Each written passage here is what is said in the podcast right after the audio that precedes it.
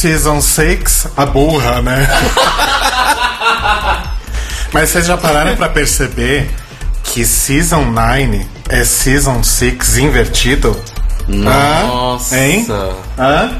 Não? Achei místico. Não é? Místico. Será que faz sentido? A gente vai saber em breve. Boa noite, gente! Estamos começando mais um The Libraries Open, edição número 50 e... Oito. e 58. Obrigada. Eu sou o Rodrigo Cruz. Eu sou Telo Caetano. Eu sou Caio Braga. E finalmente, né, gente, começou a nona temporada de RuPaul's Drag Race nessa última sexta-feira, dia 24 de março. Olha que emblemático, não é? Olha só. Pela VH1, e já todo mundo já descobriu aí um jeitinho super incrível para assistir ao vivo. Mas eu e o Telo somos daqueles que gostam de assistir só o, o release da Fabo Trash em 1080, desculpa aí. Mas acho que no fim das contas todo mundo teve um fim de semana bem divertido aí com Drag Race. E a gente vai falar bastante sobre isso. Antes de começar, eu queria fazer uma pergunta. Ah. Telo Caetano. Em uma palavra, como foi o primeiro episódio da nona temporada pra você? Rápido. Cairo Braga. Foi. Foi diferente. Gosto. E pra você? Foi ok. A louca. Não, mentira, eu gostei bastante. Bem, bem bastante mesmo. Mas a gente vai falar mais sobre isso. Acho que foi um episódio emblemático por uma série de motivos, incluindo um deles Lady Gaga, né? Sim. E mas a gente elabora melhor depois, não vou estragar nada agora. Por enquanto, o Telo vai dar uma lida nos comentários que a gente recebeu sobre o episódio anterior, que foi a segunda parte da nossa autobiografia. What? Nossa autobiografia Não, sobre nossa- outra pessoa. Nossa Isso. radiobiografia. Sim, Radiobiografia. sobre a cantora RuPaul. Vamos lá, vamos ouvir os comentários então.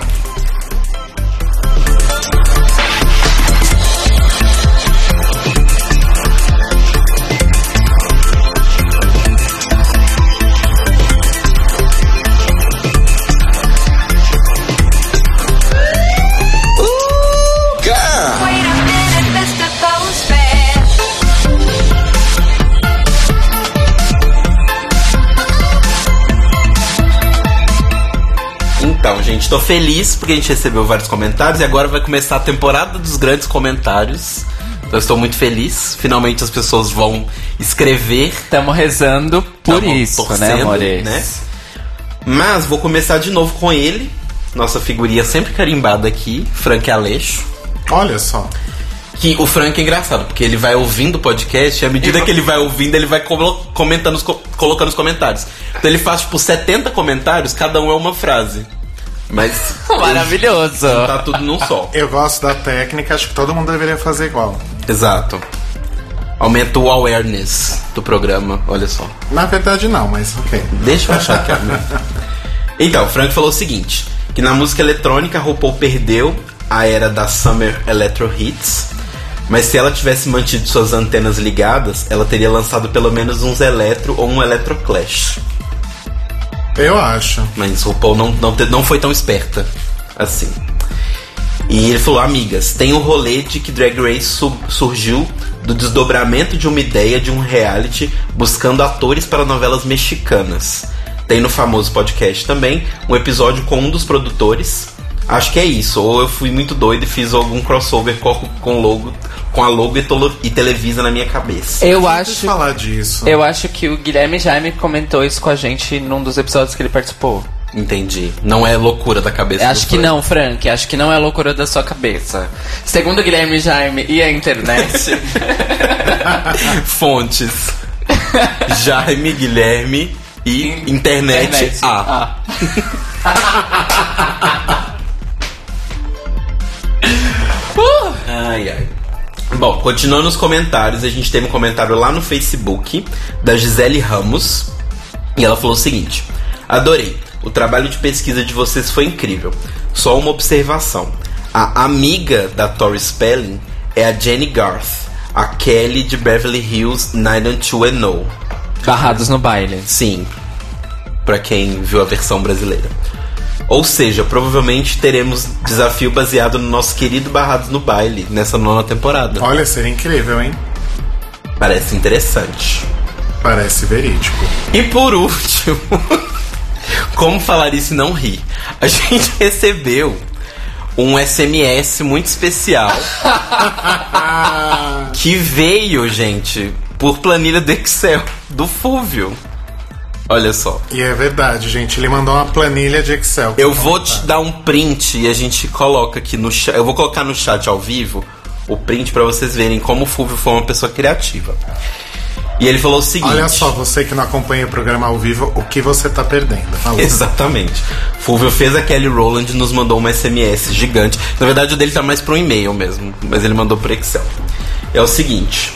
Mama Ru Paula, primeiro, parabéns por terem dividido o podcast. Gostei de que vocês fizeram para. Gostei que vocês conseguiram ir a fundo e fizeram uma bio não autorizada da gata. Acredito que é importante ressaltar a importância dela para a cultura drag. Sim, é importante ressaltar a importância, realmente. Para de criticar o Fulvio, ele perdeu tempo escrevendo essa planilha. Ah, é o furo. E ela é sim uma pessoa muito querida, mas ainda gosto de ter uma- a visão mega empreendedora carrasca ruim com as queens. Ahn, sobre o que a gente falou de America's Next Top Model fazer um crossover com o RuPaul Drag Race, ele falou que seria o sonho dele ver um desafio das drags, elas fazendo uma roupa do zero que combine com a sua modelo e no desafio das modelos um photoshoot babadeiro temático com a roupa interação modelo e drag. Já quero sobre o Eurodance. Graças a RuPaula e, e a gente, o vício musical dele dessa semana está sendo Eurodance. Que maravilha. Muita conchita, muito aba. Tá arrasando. E sobre a Nation, que a gente falou, o, o endereço da Nation, ele corrige a gente, que é na Rua Augusta 2203. Então, pra quem quiser ser clubber, vai lá. Já tá aberta, né? Tá. E é isso. E um beijo quente para nós três e outros três especiais. Para o Marco Magoga, Theo Maluf e para o meu lindo André Tex, que não ouve o programa. Então, um beijo. Quem é André Tex? Namorado nele. Namorada do Fulvio. Ah, não sabia. Até o Fulvio conseguiu alguém aí, tá vendo? Gente, ouvinte, tudo é Até o possível. Fulvio. Se o Fulvio conseguiu, você também consegue. Que maldade, gente. Não é maldade, isso é verdade.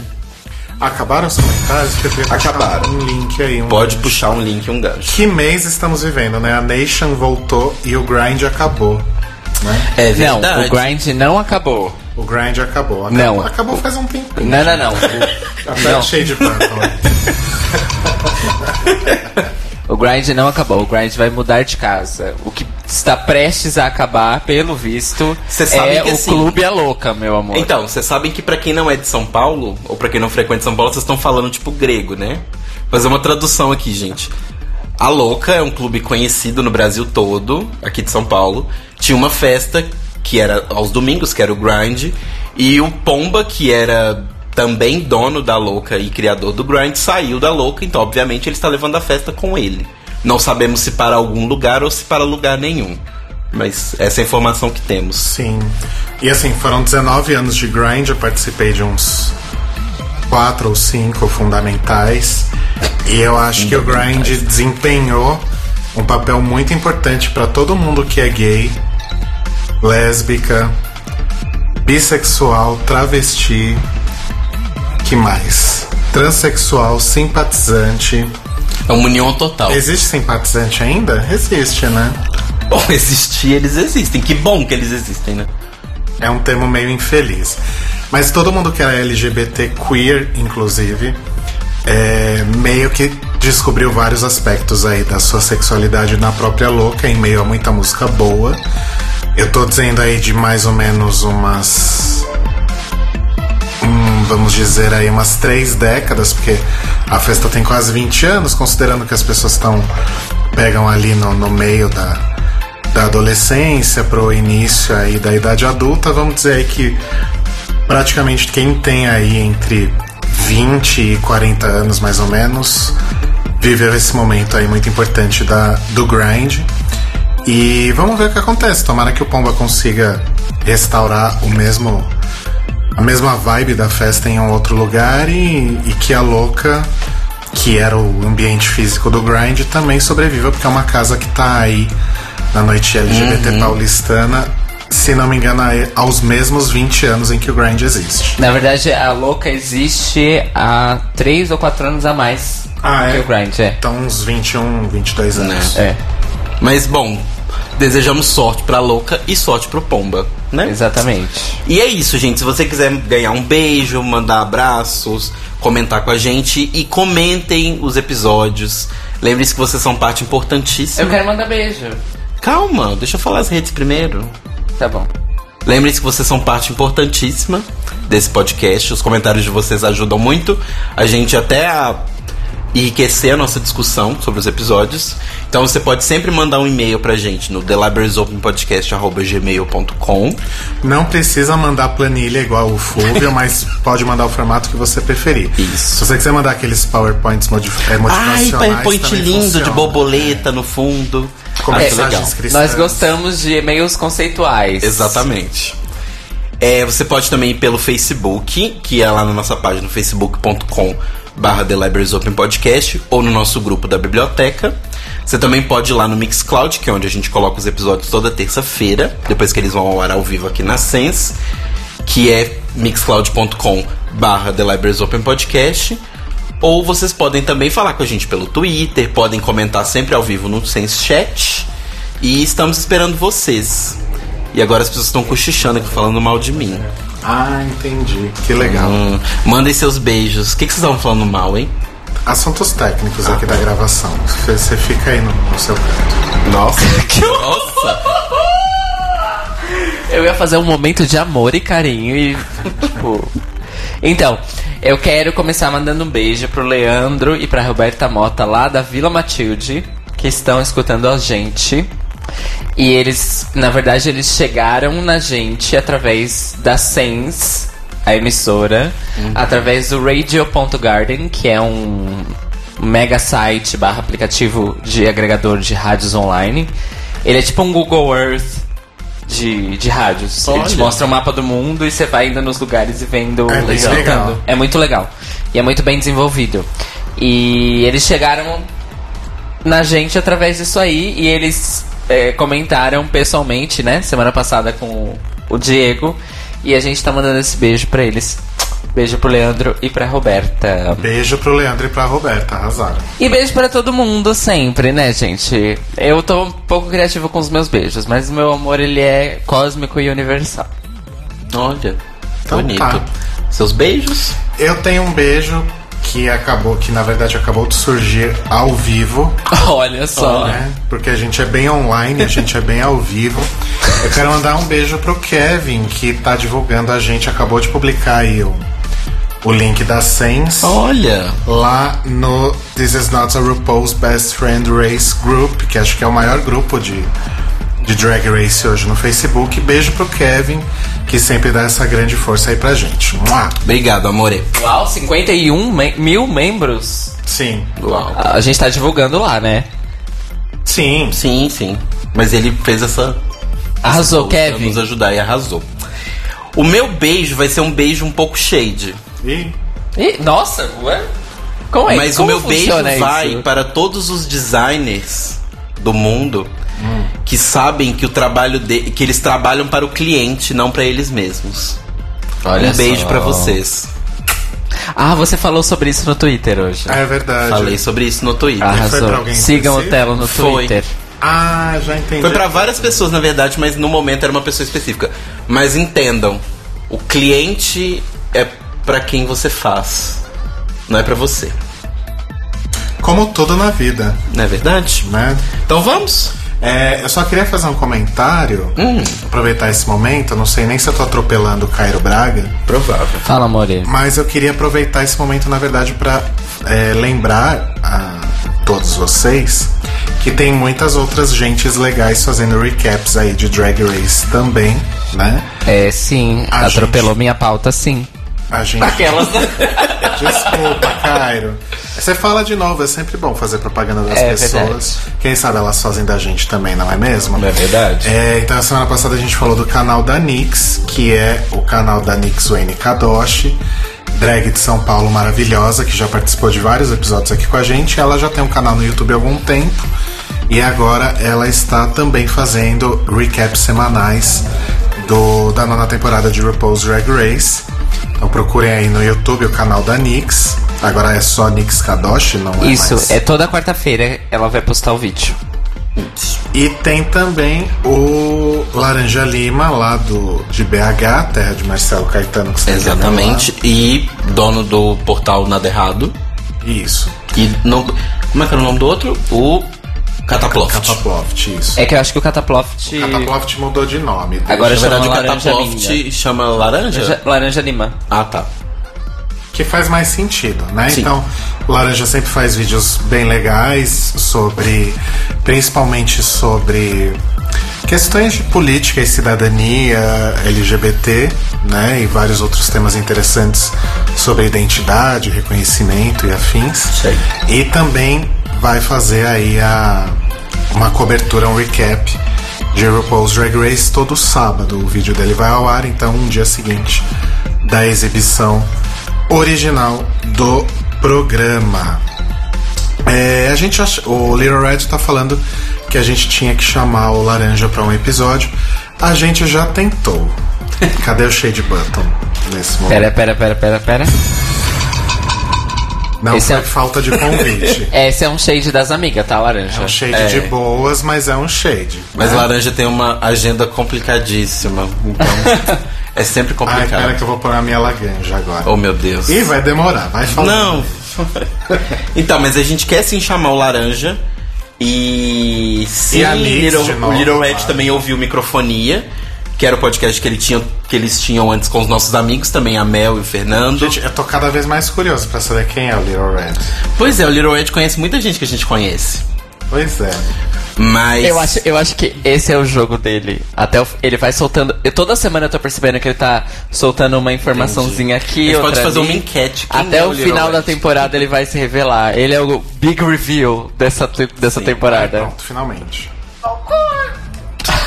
Ok, tá feliz. Era pra eu ter colocado na minha soundboard, porque você mandou por e-mail, mas eu esqueci. Pois é. Risos. Cara, Todo- sempre todo mundo esquece. esquecendo. gente. Mas vamos pras Então, notícias? acompanhem as nossas amigas também e lembrem-se sempre que o The Libraries Open foi aí pioneiro na cobertura de RuPaul's Drag Race. Não é um shade, é só No um Brasil.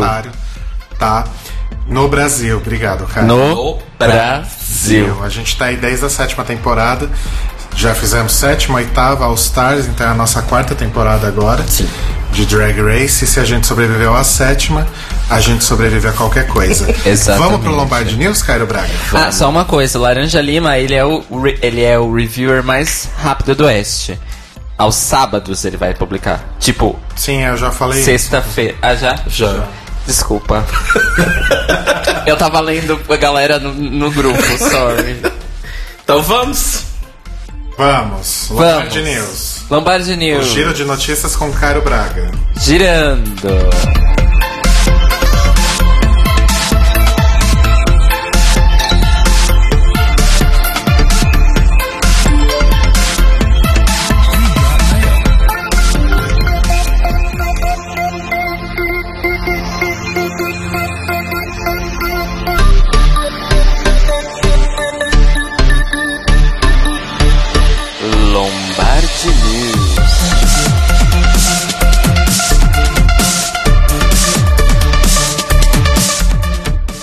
Gostaram dessa locução ao vivo?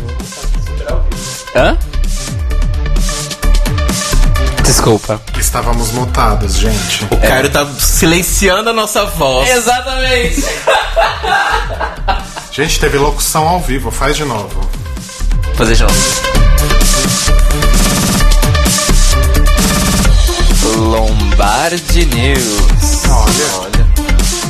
Enfim, esse é o Lombardi News dessa segunda-feira, dia 27 de março de 2017.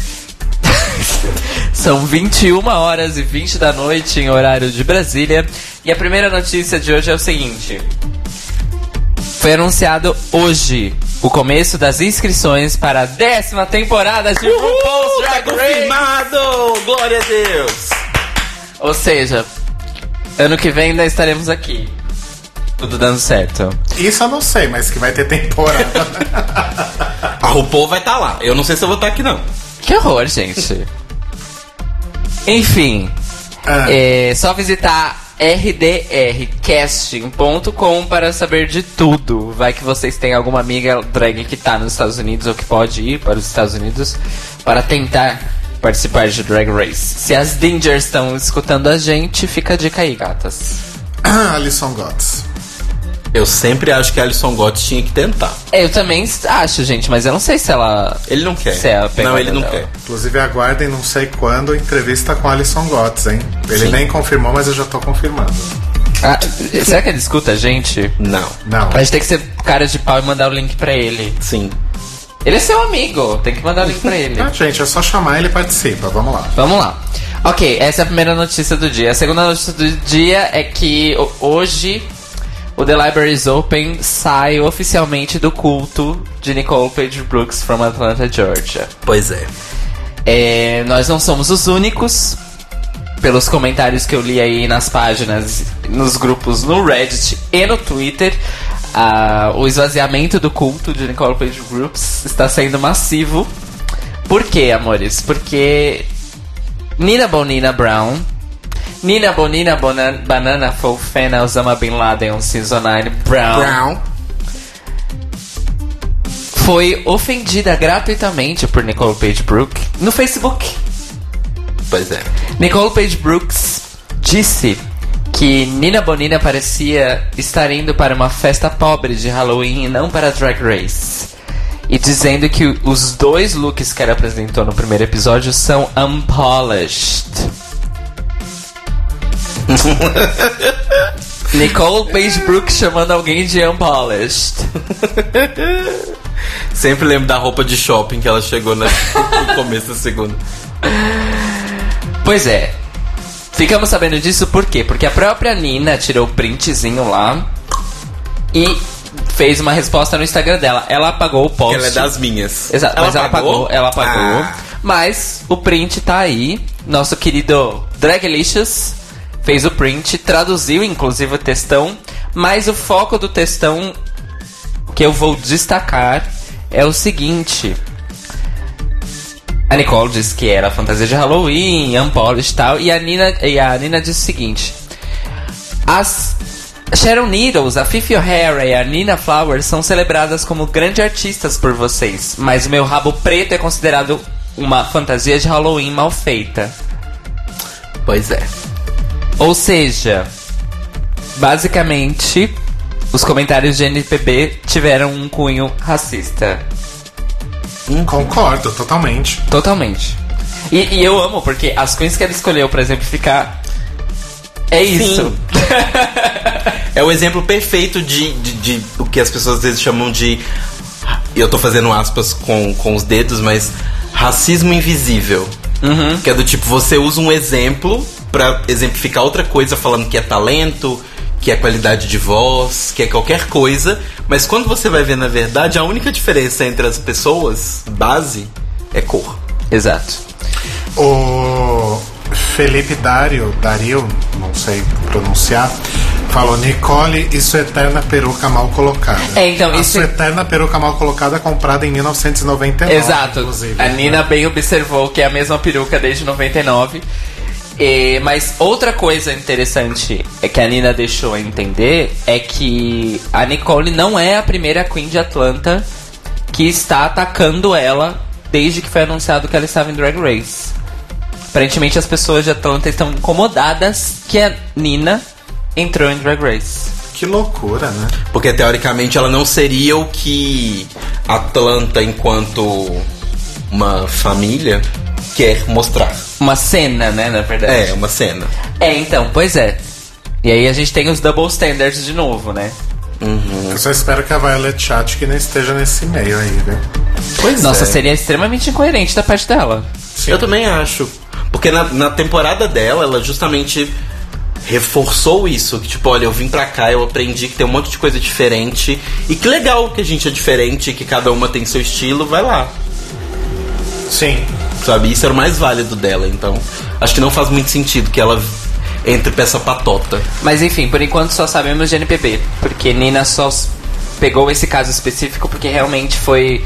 Foi de uma ex-participante, foi de uma Sim, Drag sim. Race Sister, né? E isso é bem ruim. Pois isso é. é muito, muito ruim. O Guilherme Jaime acabou de aparecer aqui falando pra eu queimar minha camiseta da Nicole Page Brooks. Eu não vou queimar porque foi caro. Mentira. eu fiz o silk lá na Galeria do Rock, foi baratinho. Mas eu realmente, 15 não, conto, amor. Detalhes. eu realmente não pretendo usar por muito tempo, não. Pois é. E, ou seja, oficialmente posso anunciar que estamos fora do culto, certo, amores? Sim. Sim.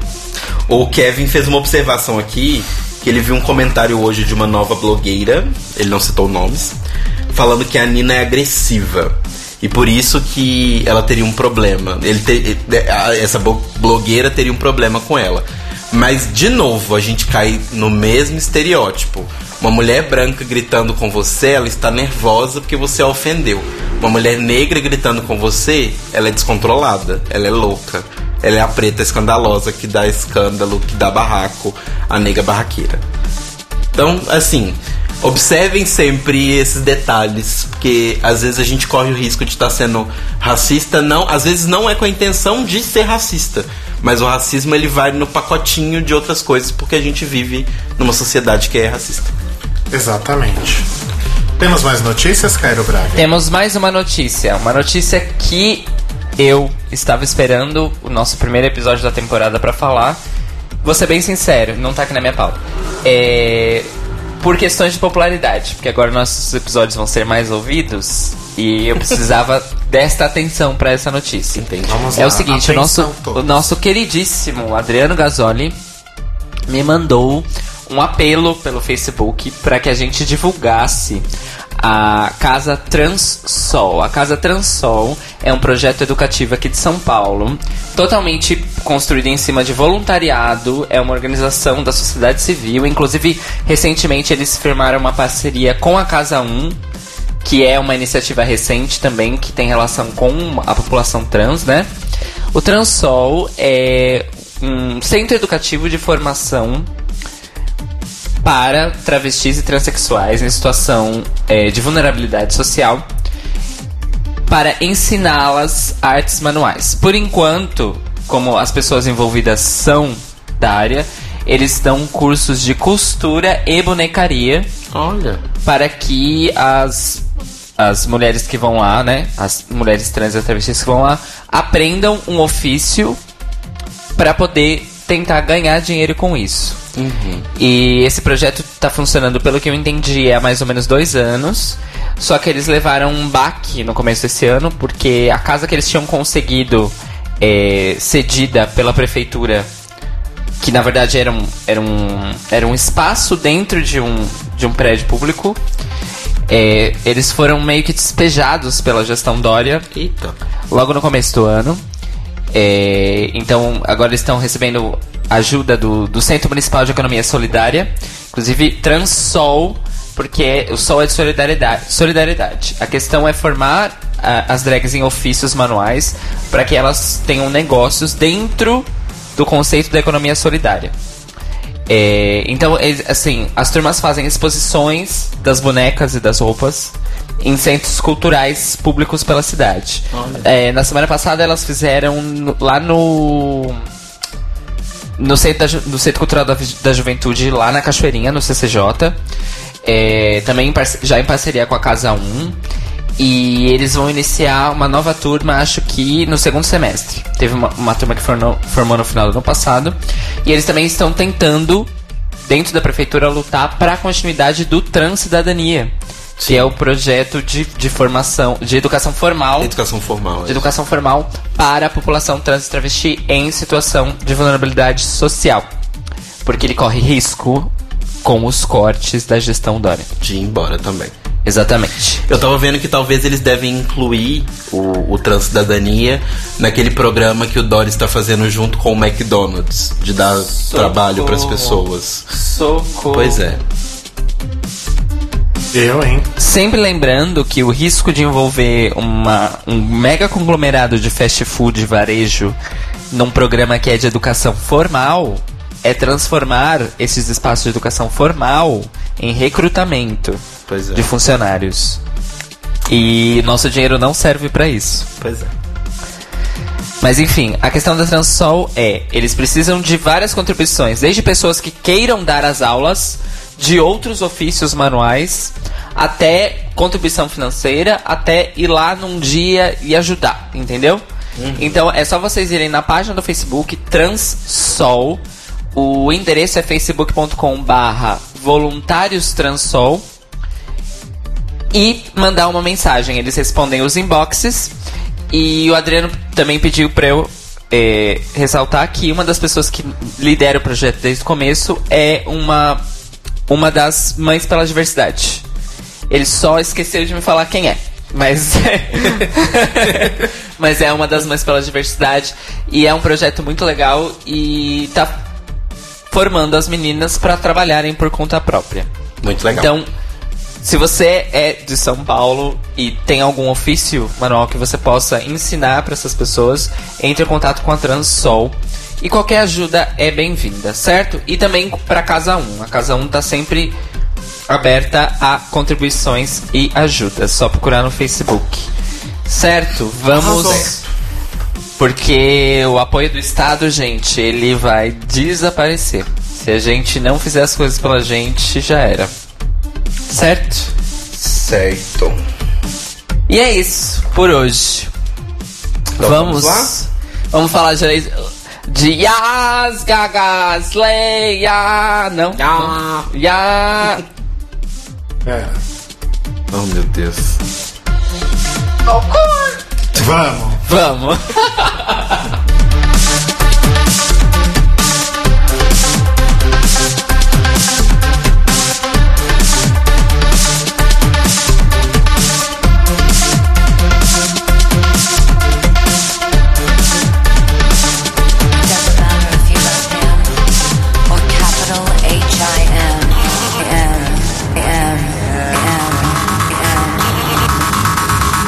your paws up, cause you were born this way, baby.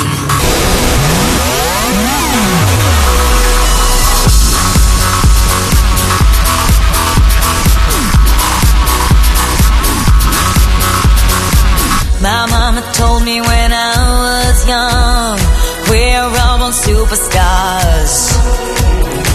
She rolled my hair, put my lipstick on, in a glass of her boudoir.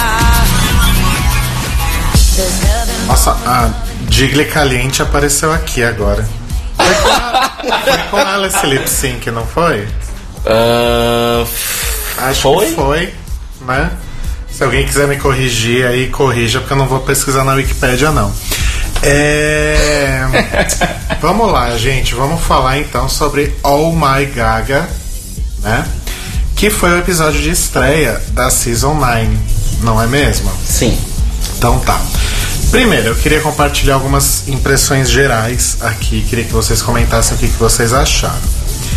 É, Eu acho que foi um dos episódios de estreia mais curto do- dos últimos tempos. E isso eu tô falando em termos de duração do episódio mesmo, porque ele durou 41 minutos Exato. né? O, All o episódio de, de início do All Stars 2 e do da oitava temporada foram de uma hora, né? Um- Uma hora e meia, aí sem contar comerciais e afins foi uma hora.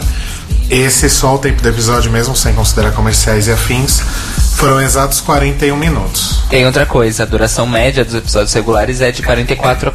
É de 45 Exato. minutos, na verdade. Sim. Eu ia comentar isso também, que ele já foi, na verdade, inclusive, menor que um episódio normal. Exato. Né? Então, mas sobre isso, uma coisa que eu ia comentar com vocês.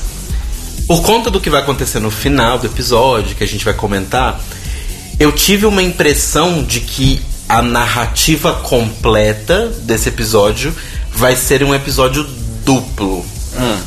De que ele não foi um episódio sozinho. É, tem o To Be Continued, né? É, que ele vai funcionar meio que como uma narrativa de episódio duplo, porque vai continuar daquele ponto ali, né? E provavelmente ainda a gente deve ter alguma coisa ainda acontecendo no mesmo dia, vamos colocar assim. Então eu acho que talvez seja por isso que foi uma coisa mais rápida. E eu tive essa impressão que tudo aconteceu muito rápido. Pô, normalmente a gente tá acostumado com aquela mesma dinâmica. Elas chegam, elas vão lá e tiram é, a maquiagem, aí se vende boy. Sempre tem um, um- um comentário de uma delas que fala: ah, é muito interessante ver as pessoas tirando drag, porque aí a gente vê quem as pessoas são de verdade. Nossa, é muito interessante. Sempre tem esse comentário. E aí, no final das contas, quando elas já estão prontas, entra a RuPaul, hello, hello, hello, etc, etc. Elas gritam, ah, etc. Nesse não teve isso. Foi tipo, vai, vai, vai, vai, vai, tira essa roupa, já põe a outra, Papapum. papapum. E aí você contou o episódio inteiro, então já é isso? Eu contei os primeiros minutos. Meu Deus! Não, eu vou deixar quieto, ele é o host. I feel Gente. very I attacked. feel very attacked. Gente, mas eu não vou pôr a Lagrange de novo. É, mas, gente, é justamente essa primeira parte que não foi corrida. Por causa da Lady Gaga. Gente, ó, assim, Essa parte foi muito mais longa do que qualquer. eu sou gótica. Compara, compara com a oitava e com a sétima. Oitava e a sétima apresentação das Queens foi assim, ó. Eu sou Essa emo foi e gótica mais- e vou dar a minha opinião. O episódio foi curto, mas ele não foi corrido. Não foi corrido. Não, gente, eu não tô falando que ele foi corrido, Não, eu tô, que ele eu tô foi criticando o rápido. Rodrigo nesse ponto. Eu não falei que foi rápido. Porque foi corrido. Eu não falei isso. Eu falei que não foi corrido. Justamente porque tinha toda a coisa da Lady Gaga. Essa primeira parte da, de apresentação das Queens, ela foi até mais longa do que na sétima e na oitava, se a gente for comparar. Não, sim, eu não tô me referindo a essa parte. Eu tô falando que o episódio como um todo, eu senti que ele passou muito rápido. Não como se ele tivesse só 4 minutos de diferença de tempo de duração. Tá. Entendeu? Entendi. No episódio como um todo, né? Isso. Tá. Bom, voltando ao que eu tava falando, é. Então, o ok, epi- Public School. O ep- o episódio teve 41 minutos, mas realmente não teve essa essa impressão de ter sido muito corrido. Eu acho que para a proposta do episódio, acho que meio que tudo aconteceu no, dentro do tempo certo, né? E ah, até aí, como comparação a- com outros episódios de estreia, o, o debut da, da Season 9, na verdade, ele teve do- dois momentos icônicos e nunca aconteceram na história de RuPaul's Drag Race até hoje. O primeiro momento icônico foi RuPaul não aparece montada em nenhum momento do episódio. É isso que eu ia falar. For the first time in Drag Race History. Outro detalhe. Além disso, do fato de a RuPaul não aparecer montada em nenhum momento. A RuPaul não troca de roupa em nenhum É momento. verdade, ela passou dois dias com o mesmo Mas aí que tá. Não foi dois dias. Pela narrativa do episódio. Foi tudo num Gente, talvez só. eu possa ser burro, eu possa ter entendido errado. Mas pela narrativa do episódio, que eles fizeram o RuPaul dirigindo, levando as queens de carro. Aquilo foi gravado em outro dia.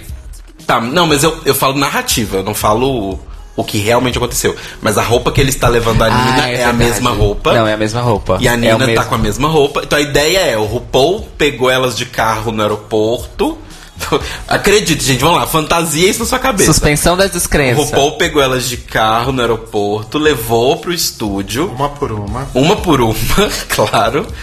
Aí elas se encontraram todas. Aí o RuPaul já entrou na sala, tinham descoberto o negócio da Gaga e tal, e falou: Olha, então, dá tempo de desmontar não, monta aí, vamos lá, até agora tem um pageant. E ele já continuou com a mesma roupa e já foi. Só a Gaga que trocou de roupa. Por isso que eu falei, não era uma crítica falando que foi corrida, entendeu? Ok, entendi. Entendi. Então a gente concorda que não foi corrido. É isso. Certo. Sim, não foi corrida. Apesar- A sensação foi de rapidez. Apesar de ter sido um episódio realmente de faixa de tempo mais curta, né? A gente não tá se entendendo hoje. Mas enfim. Então tem essa história da RuPaul, né? Que não tava montada. And foi o primeiro episódio na história de RuPaul's Drag Race que não teve um lip sync. Exatamente. For Outra the first mudança. time in Drag Race History. Ah, e também, for the first time in Drag Race History, foi a primeira vez que não teve uma eliminação como premissa do episódio. Sim. Exato. A premissa já era, não vai ter. Exato. Foi o primeiro episódio expositivo da história de A RuPaul's gente Drag pode considerar que a Lady Gaga foi eliminada no primeiro episódio e foi substituída por outra. Não morreu, mas foi substituída. Adoro. É ruim, porque eu tava torcendo pro Ronnie. A hora que eu vi o Ronnie entrando, eu falei, Falei, essa bicha "Ah, vai ele." ser America's Next Drag Superstar. Mas enfim, uma coisa que eu preciso comentar antes de tudo, tá? Acho que eu já dei minhas. Vocês têm mais impressões gerais? Porque eu só tenho essas. Impressões gerais sobre episódio? Impressões gerais, É. impressões gerais. Sobre essas questões técnicas. Ah, não. O resto que eu tenho pra falar é ao longo. É, o resto eu vou falar ao longo, mas são coisas também. Tá. Então eu queria destacar uma coisa bizarra. O que era aquela estátua da RuPaul que mostra nos primeiros segundos, ali antes de mostrar o 9? Era uma que da- vai, era vai uma- mostrando takes da, da workroom e tal. É a estátua dela na da É, Tussauds. é a estátua da Madame Tussauds. Nossa, gente, é muito feia. Tudo bem que todas Não, as sim, estátuas talvez da seja uma Madame réplica. Eu acho que é uma réplica. É, a Madame. Não iam. co- Não da Madame, gente, do museu. Mas não iam colocar, tipo, uma estátua real do Madame Tussauds num estúdio que tem milhões de gente com câmera e pessoas correndo. E que é quente Ai, pra é caralho. quente pra caramba. É cera, né? É cera. Ai, eu tenho fobia de estátua de cera, gente. Por causa daquele filme. Não sei. Casa, Casa de de cera Cera. com a Paris Hilton. Maravilhoso esse filme. E aquela menina que é a tá, filha do Jack Bauer. Jack Bauer tem uma filha? No É Elisha. Cuthbert Elisha Cuthbert. Mariana Cuthbert. Enfim, Ela é péssima atriz, inclusive. horrível, aquela estátua horrível. Ela é boa de comédia. Quem assistiu Happy Endings sabe do que eu tô falando. Mas enfim, Não assisti, Cairo Braga. recomendo. É. Bom, vamos lá. E aí, o que que rolou, né? Começam a entrar as queens na workroom. Aquele momento maravilhoso que a gente sempre espera. E que muita gente já tinha visto no- nos 20 minutos exibidos lá na, na Viewing Party de Nova York. Algum de vocês dois viu? Não. Eu não vi.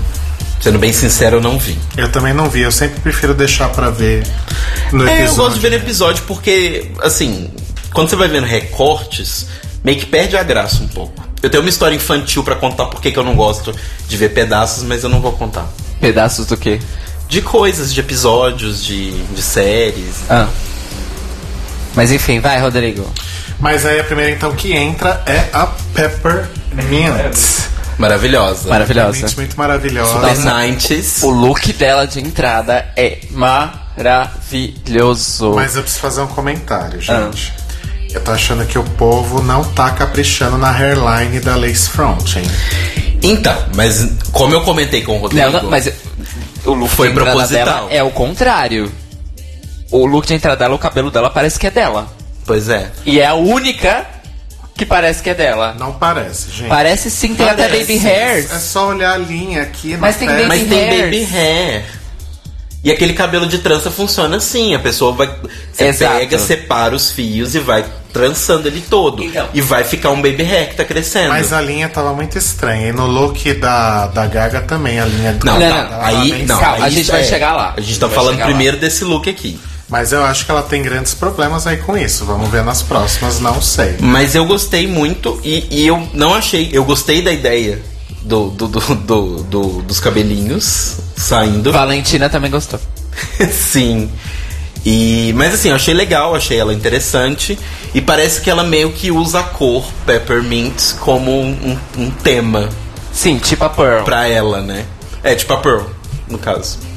Mas eu gostei, achei interessante ela. Eu gostei Eu muito. gostei, achei ela super animada, super engajada, super envolvida ali.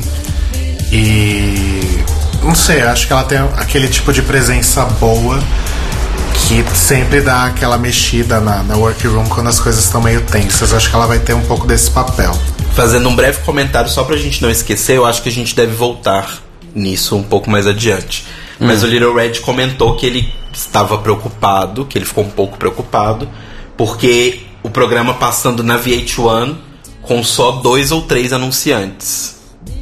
Ele achou pouco. Realmente, eu também achei um pouco estranho serem poucos anunciantes. Mas peraí, eu tenho uma coisa pra falar pra vocês, amores queridos. A impressão que eu tive vendo uma parte. Eu vi, na verdade, Pitch Perfect, porque eu tive que sair de casa na sexta-noite pra buscar equipamento pra trabalhar no sábado, mas isso é história. É, durante Pitch, Pitch Perfect, nas propagandas, era assim: passava esses dois anunciantes. Que em Pitch Perfect também só tinha dois ou três anunciantes. E um momentaço, tipo, um bom pedaço dos comerciais na transmissão online, tá? No site da 21 é, ficava tipo, não saia daí. é, as coisas que estão quebradas precisam ser consertadas, não saia daí. Tipo, take a break, take a selfie, a gente já vai voltar. Ao invés de passar intervalo comercial. A impressão que eu tive é o seguinte: a VH1 tem um contrato de propaganda para transmissão a cabo e outro para transmissão online. Então, o intervalo comercial que a gente vê online não é o mesmo intervalo comercial Sim. que as pessoas veem pelo cabo. Sim, que a mídia que é vendida online não é a mesma mídia vendida na TV. Exatamente. Então, o que a gente vê não são todos os anunciantes do programa realmente. É. Quando você vê online, pelo site da VH1, gente. Então, não é bem assim. É. Bom, mas voltando às queens. Tá, voltando às queens então, acho que a Peppermint é isso. Não sei se vocês têm comentários. Inicialmente, não. Ela. E, gente, podem fazer seus comentários sobre as queens também aí no chat que a gente vai Sim, a gente vai lendo. aqui conforme a gente Sim. vai falando. O Little Red, inclusive, comentou que o look da Pepper tava parecendo com as coisas que a Janet tem usado, que é fazendo referência também aos anos 90. Qual etc. Janet? A Jackson? É a única Janet que importa. Tem alguma outra? Não, tem a, tem a Janet Claire, aquela que escrevia novela. ah, claro. Tem a Janet Mock, que é uma atriz trans. Mas acho que não é essa. Tem a Janet. Janet Lee, tem a Janet Hubbard. Nossa, vocês sabem o que, que o Rodrigo acabou de fazer? Ele acabou de digitar Janet no Google e, a suge- e foi lendo a lista de sugestões. Olha É, isso. Eu sou assim. Por falar em Valentina, alguém falou da Valentina, a próxima que entra na workroom, quem é? A Valentina. Não, Valentina. Valentina. Eu fiquei muito chocado de ver que eu não tinha reparado, na verdade, no no Meet the Queens e nas outras coisas e também não, não fui muito atrás da história dela. Mas ela não me parecia ser tão novinha, acho que ela tem 25 anos. 21. Não, ela tem 25. 5. Mas ela faz drag só há 10 meses. Bem Olha pouquinho só. tempo. Exato. E muito polida pra 10 meses. É, tanto que a Alex, Alexis fala I hate you, porque tipo, com 10 meses de drag você tá assim. Sim. E eu gostei muito do look de entrada dela também. E informação Bastante. extra Drag Race. Durante o Drag Queen Carpool, ela confirma pra RuPaul que ela costura sim. Ela não é uma queen jovem que não sabe costurar. Tá aí. Importante. Muito importante. E além disso, né, tem toda aquela questão também dela se descrever como um estilo de drag teatral. Sim. Né, que talvez até tenha um pouco de origem nas raízes latinas dela. E eu acho que pra mim foi uma grande surpresa. Porque, por exemplo, no Untucked, deu pra perceber que ela é o tipo de pessoa que tá sempre puxando ali aquele papo, né? Que a gente nunca sabe se é espontâneo ou se é a produção que tá pedindo. No caso dela, eu acho que é mais espontâneo. Mas se a produção tá pedindo pra ela, já mostra pra gente que ela é a que tem melhor imposição, ela é a que sabe puxar melhor, ela que tem o maior traquejo. Então, É, eu acho que se rolou esse negócio de pedir foi pra ela e pra Peppermint que também teve seus momentos de e aí, gente, Sim. quem que quer ganhar esse episódio? Uhul! Uhul! né? Enfim, sempre tem alguém. Ela é mãezona pra caralho. é super mãezona. Ela é muito mãezona. Ela e Alexis. ela é Alexis e a Eureka. Sim. Por falar em Eureka, Por falar em Eureka, vamos lá. vamos lá. Primeira coisa, Maravilhosa. tô muito satisfeito de ver que ela realmente cumpriu com a promessa de que ela não vai se manter presa às amarras do que é uma big girl. Segunda coisa, Eureka out of drag. Me liga. Inclusive, eu acho que a Eureka Out of Drag Não é? é um boy tão estiloso quanto o nosso querido Marco Aurélio Mazzoni. Exatamente. né? Então, eu tenho. Se veste muito bem. Eu digo mais. Assim, eu não acho nem é, o, boy Eurica parecido com o Marco fisicamente. Ah, não, é, não tem nada Não, a porque, ver. tipo, ah, beleza, todo cara gordo é igual. Vamos deixar isso de lado. Mas eu acho que o jeito dele é Sim, muito muito. parecido com o do Não, Marco. e tipo assim, ele tava muito bonitinho porque ele tava com uma, cam- uma, camisa po- uma camiseta polo, com uma estampa e uma gravata. Eu falei, gente, ele se veste igual o Marco. Não, o jeito que ele fala, em ton- em faz a entonação de voz, é muito parecido. E eu falei isso pro Marco hoje mais cedo. Eu falei, mo, não fica bravo. Mas eu acho que você parece. A Eurica parece com você. Mas no jeito. O, o gesticular Não, o das não mãos é nada a ver. igual. O gesticular das mãos é idêntico. E o jeito que ele imposta as voz, a voz pra dar destaque nas sílabas é igual o que o Marco Mas a eu roupa achei, pra eu mim achei foi, muito tipo- parecido com o Marco por causa da questão de estilo mesmo. Da Sim, roupa. É, a também. roupa, é uma roupa que o Marco Que o Marco vejo Marco usaria. usando? Exatamente. Exato.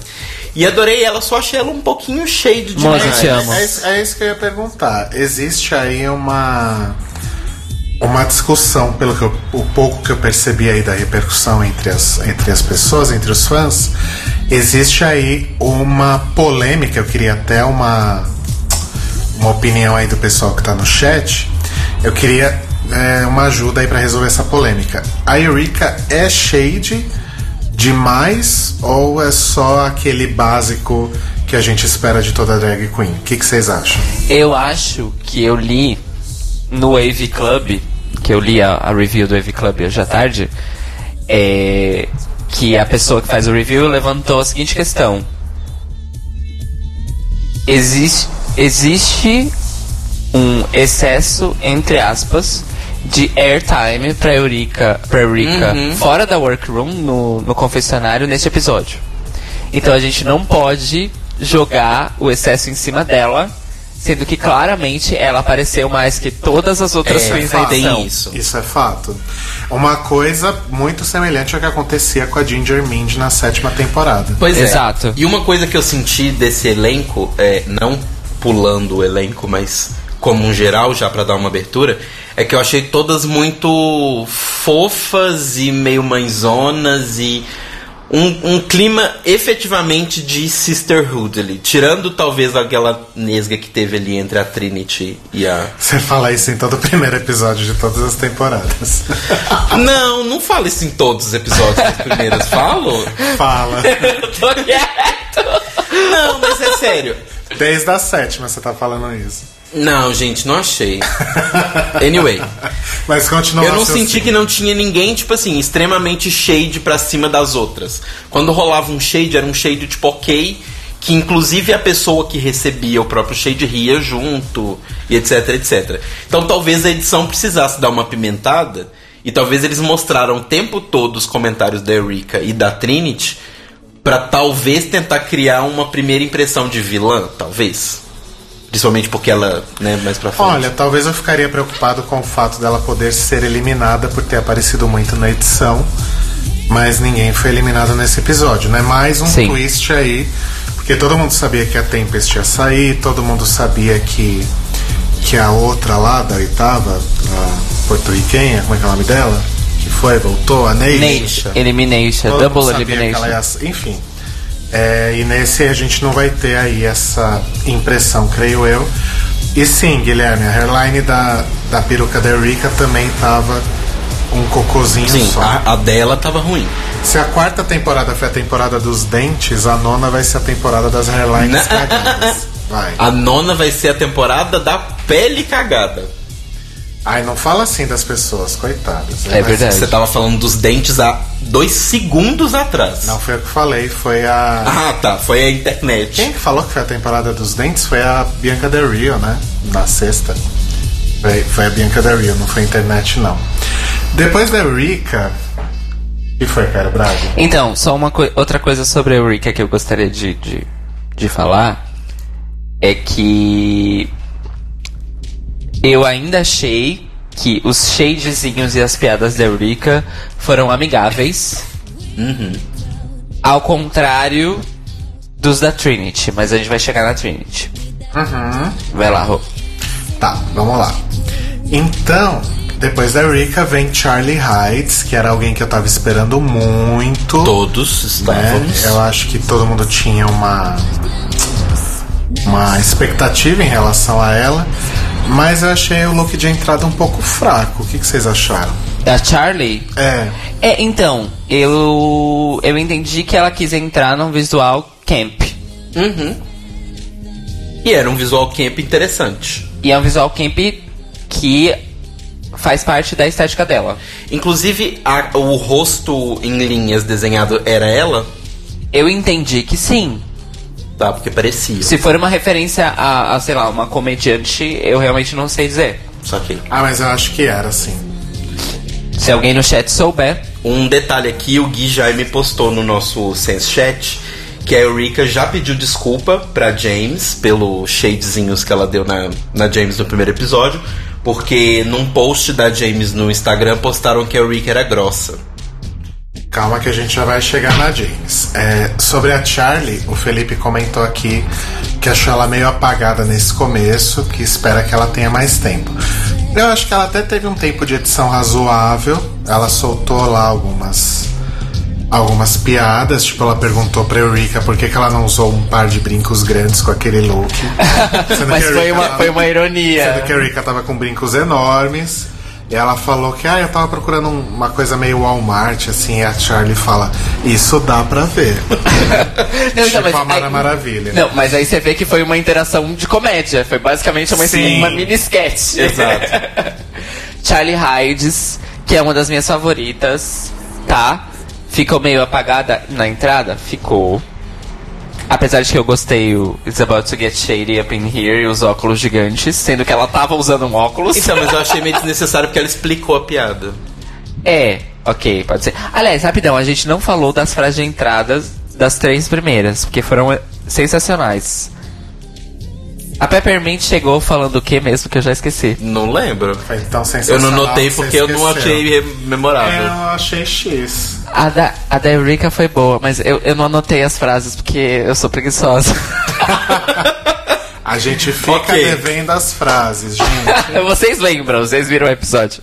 É, Little Red comentou aqui, é fato que a Charlie tá fazendo recap no canal dela. No primeiro episódio aí ela conta como ela conheceu a Lady Gaga e ela e depois eu vou falar um pouco mais sobre isso, porque ela conta uma coisa um pouco diferente do que a gente viu na edição. Sim. Mas a gente vai chegar lá.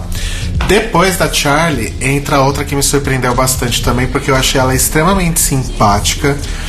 E ela é daquele, daquele estilo de, de drag que gosta de, de elogiar e destacar as qualidades das outras, que é a Moon. Pheromone. Adorei Pheromone. Eu amei que a Charlie olha e fala assim: It's Christina Aguilera. Eu achei ela muito fofa. mas a entrada dela foi ruim. Foi uma entrada É, fraca. foi qualquer coisa. Pra uma garota de Vegas, que fica falando o tempo inteiro que é uma garota de Vegas, entrar, tipo, olhando pela porta e tipo. Ah, então é assim que é aqui. Tipo, não, gata. É, foi fraco. Você tinha que ter entrado with a bang. Sim. E o visual dela de entrada também não gostei. Pra entrada. É lindo, mas não pra entrada. Eu achei, é, mas eu achei um pouco.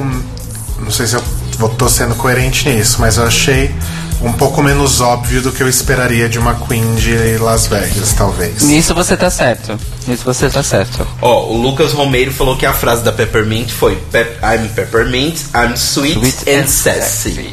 Gosto. Não achei memorável não, mas tudo bem. Enfim. E eu acho que Melhor do que umas que vão vir aí. Vamos lá. Eu acho que a da Farrah, a, a, a Farrah, na verdade, ela. Eu achei isso que eu falei, né? Tipo, dela comentar, falar, nossa, tal Queen é foda, tal Queen é não sei o que, foi muito incrível. E sim, Fuve, eu acho que ela guarda uma certa semelhança com a. com a Courtney Act, mas. Sim, só já- que de uma forma educada. Eu já tinha cantado isso no Meet the Queens, mas acho que no fim das contas é uma semelhança mais física Mais física do que mesmo. qualquer outra coisa. Porque ela é a mais parecida com uma mulher, efetivamente. Exato, o estilo delas não. E a Charlie fala que ela parece um graveto de 12 anos, que ela tem roupas íntimas mais velhas que ela. E a Rika fala, ai, meu nome é Rika, igual o aspirador de pó. E ela, nossa, acho que eu nunca aspirei nada na minha vida, tipo. Vocês não acharam legal? Achei incrível. Eu achei só um momento de. Eu achei um momento pueril. Comprovou o que a Charlie tinha acabado de falar dela ser um graveto de 12 anos de idade. Sim, por isso que foi incrível. Mas achei ela fofa porque ela ela conseguiu fazer o mesmo efeito que a Candy Who tinha na sétima temporada, que é aparecer em vários, do- vários comentários falando bem de outras queens, só que ela não pareceu deprimente com isso, igual a Candy Who pareceu. É, exatamente. A Candy Who dava meio dó. É que a Candy Who, bom, enfim. É, mas acho que sobre a Farrah é isso, e aí vem uma das grandes preferidas de muita gente, que é a Sasha Velour, né? Gosto. Que aparece usando uma coroa que ela iria repetir logo em seguida. Coroa da Maria do Bairro. Estou segurando essa, mas tudo bem. Tava trend, coroa da Maria do Bairro nesse episódio. Mas é que tá.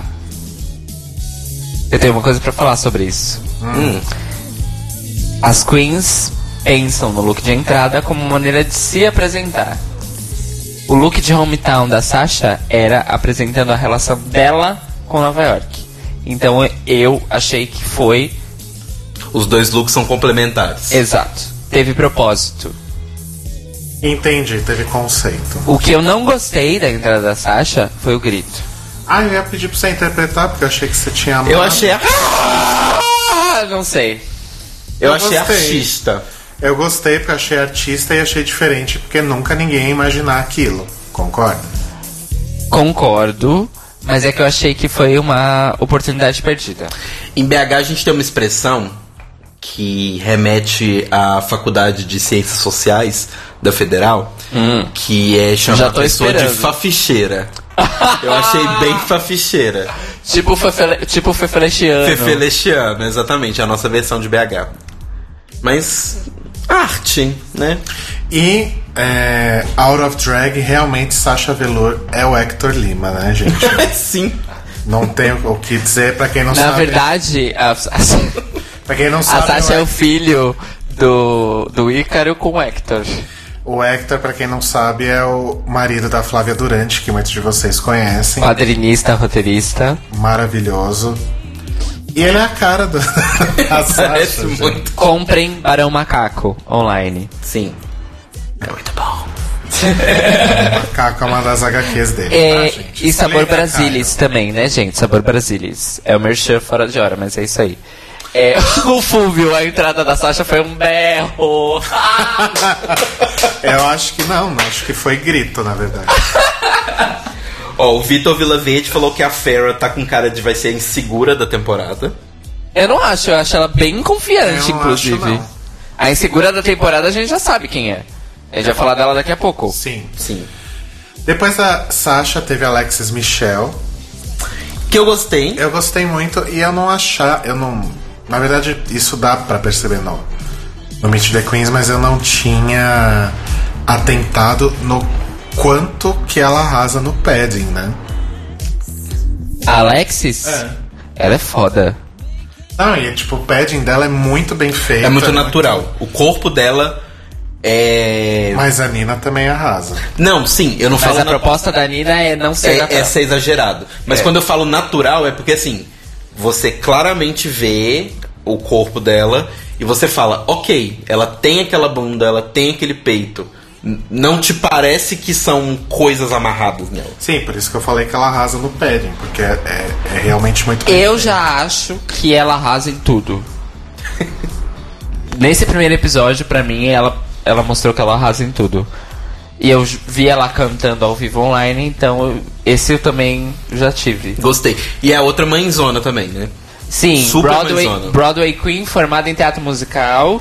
Inclusive eu fiz uma anotação aqui Artista, sobre ela, né, mas é gente? para depois. Mas é para depois. Vamos lá. Artista de Nova York, né? Só tem artista de Nova York nessa porra. É. Checolê. E aí? Checolei. Maravilhosa. Estou muito feliz que foi outra que eu achava que ia ser um saco, que ia ser bem blá. E não. Foi uma pessoa legal. Ainda Não, não, consegui o ter muita impressão dela, não. Aquilo é só o jeito dela mesmo. Ela não é escrota. Sim, Muito sim. pelo contrário. E I didn't came to play, to play. I came to slay. I'm Checolei. Maravilhosa. Eu gostei dela, eu achei interessante. E. Como é que eu vou dizer? Eu. Acho que a estética dela é interessante. Me lembra um pouco a Kimchi se a Kimchi não tivesse uma referência coreana, mas sim uma referência africana. Uma referência é a Kimchi se ela se montasse de Grace Jones. Pô, África Bambata é uma coisa meio assim, sabe? Que engraçado, né? Porque no- você falou isso, eu lembrei que no Antec alguém falou pra ela alguma coisa do tipo Come through, kimchi. Acho que foi Sim. a- É, porque a foi maquiagem Asa, lembra né? e tal, o estilo. E eu gosto porque ela é, ela é exagerada visualmente igual a Kimchi. Tipo, entre elas que estavam ali, pelo menos dela foi a que eu mais senti isso, dela e da Sasha. Que é tipo assim, eu vou exagerar, até chegar ao ponto de, tipo assim, começa a incomodar um pouco. Mas visualmente eu achei ela exagerada e forte. Sabe uma coisa que eu gostei da maquiagem da Shea Coulee? Ela não clareia. a- é- o rosto dela Sim. é lotado de maquiagem. A maquiagem dela é super complexa, mas ela não clareia a pele dela. Não um pouco. Isso é legal. E fica lindo. Porque aquele destaque azul brilhante na pele dela, Jesus. Exatamente. Perfeito. E ela tava usando um vestido com uma estampa da Pearl, é isso mesmo? Parecia, é. né? Não, era Pearl. Era Pearl? Vendo pausadamente, conseguimos confirmar que era Pearl. Entendemos? Não, mas todo mundo tem um fã, né? Eu realmente não entendi e, sinceramente, tomei em dúvida se é isso mesmo, mas ok. Depois temos Chanel, quer dizer, Gretchen, quer dizer, Trinity Taylor, Nossa. né? Que pra mim é Chanel parte 2, parte 3, né? Porque ela já apareceu na All Stars também. Eu vou, eu vou ler exatamente a minha anotação, pra vocês sentirem a minha reação a Trinity. Perdi o interesse assim que ela só começou a falar que foi de uma panqueca para uma Kardashian e depois ela mandou I am the body girl. E ela é desnecessariamente maldosa. Então, o meu comentário sobre a Trinity Taylor foi: continuo odiando, ponto final. Odiei no Meet the Queens, odiei no primeiro episódio. Enfim. E ela é do circuito pageant e ela tem uma rivalidade com a Erika, isso todo mundo viu, né? E eu fiquei curioso com a foto que mostrou do pageant, que era a Trinity ganhando e a Erika do lado, e tinha uma terceira queen que era tipo um clone da Alyssa Edwards. Era a Alissa Edwards. O que significa que a Alissa Edwards Alissa. perdeu outro concurso. Era a Alyssa? É- Era a é Alissa, fato, mas pelo é que eu entendi, a Alissa estava entregando o prêmio. Ah. Não, eu acho que era a segunda runner-up aquela. Não sei. Tem certeza que era a Alyssa? Porque eu- Gente, eu, eu, eu juro que era a Alissa. Pessoas no Não é chat, possível. fala pra gente se era a Alissa mesmo. Enfim. Mas aí, eu- bom, falou em pageant, tá a Alyssa Edwards lá, né? Na- Eu tenho. Agora eu tenho um parênteses sobre Trinity versus Eureka. E o comentário da Trinity sobre Body Girl, essas coisas. Eu fiquei pensando a Trinity ter falado que, tipo, ah, a Eureka tem raiva de mim porque ela é a minha segunda colocada sempre. Entre aspas. E aí eu fiquei pensando em na parte que a gordofobia tem nisso. De por que, que a drag magra cheia de plástica é a primeira colocada e a drag gorda que é tão boa quanto a drag magra, ou melhor, segundo esse episódio do Drag Race, Pois é. fica em segundo lugar sempre. Pois é, fica na dúvida. Fica aí essa reflexão Sim. para vocês. Então, só um comentário aqui rapidinho. Os meninos do chat estão falando que o som tá travando um pouquinho. É um probleminha rápido, técnico que tá dando, gente, mas deve estar melhorando. Calma. For... Sigo fé, foco e força. Na verdade, é a memória RAM do computador do cara. Não, não é. Não é. Não Pode é. ser a minha internet cagada, gente. Pode ser isso também. Sim. Não tô usando nem metade da RAM, gente. Que absurdo. Então, mas aí agora posso puxar outra? Pode.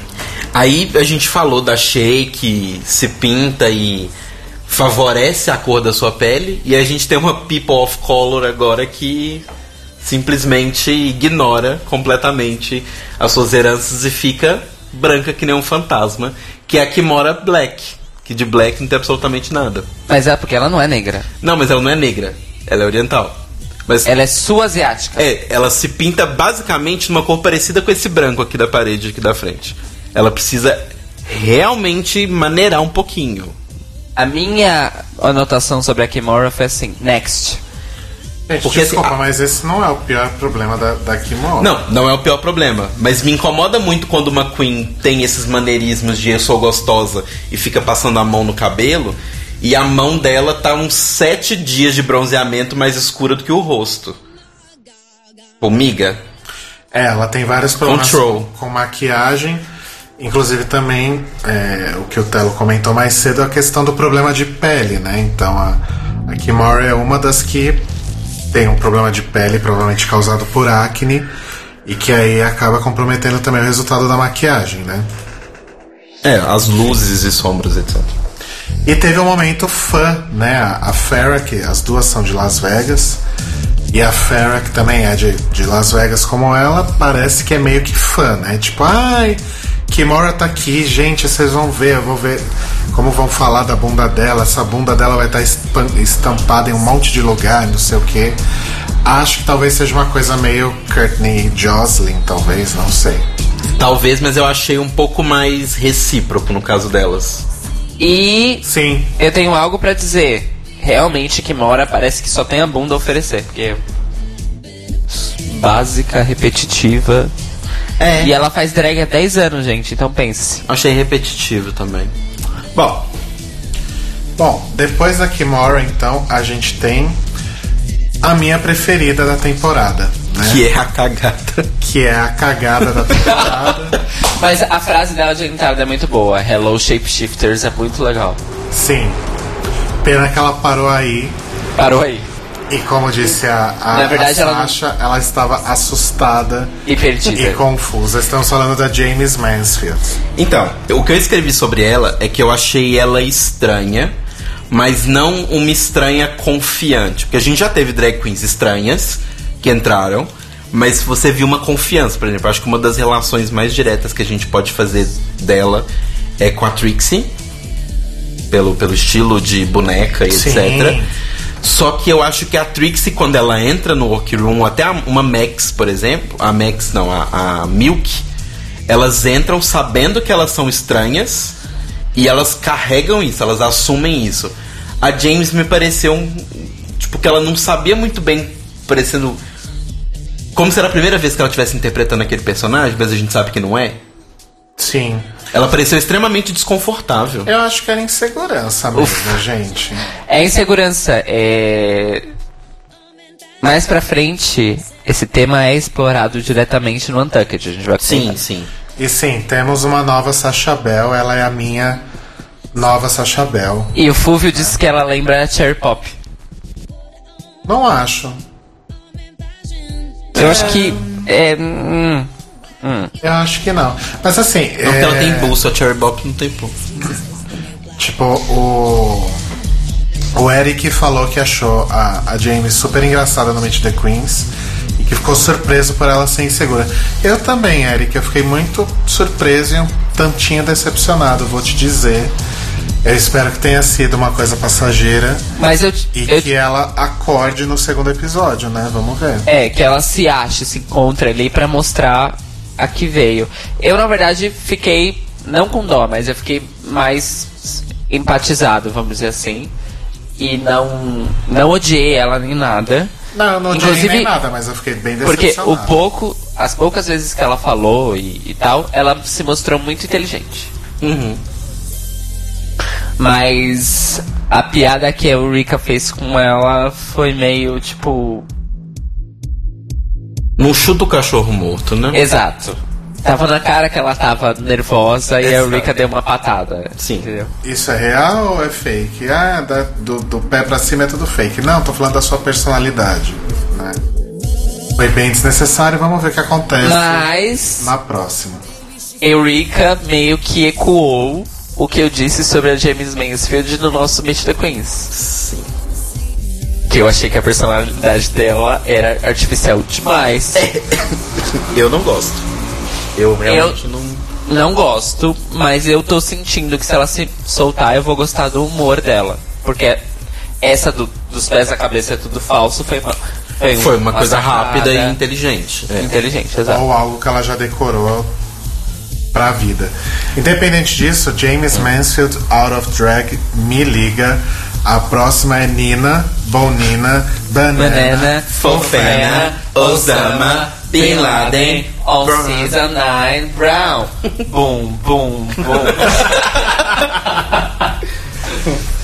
Minha favorita até agora. Sim, Sou do culto já. Já estou no culto. Pois é.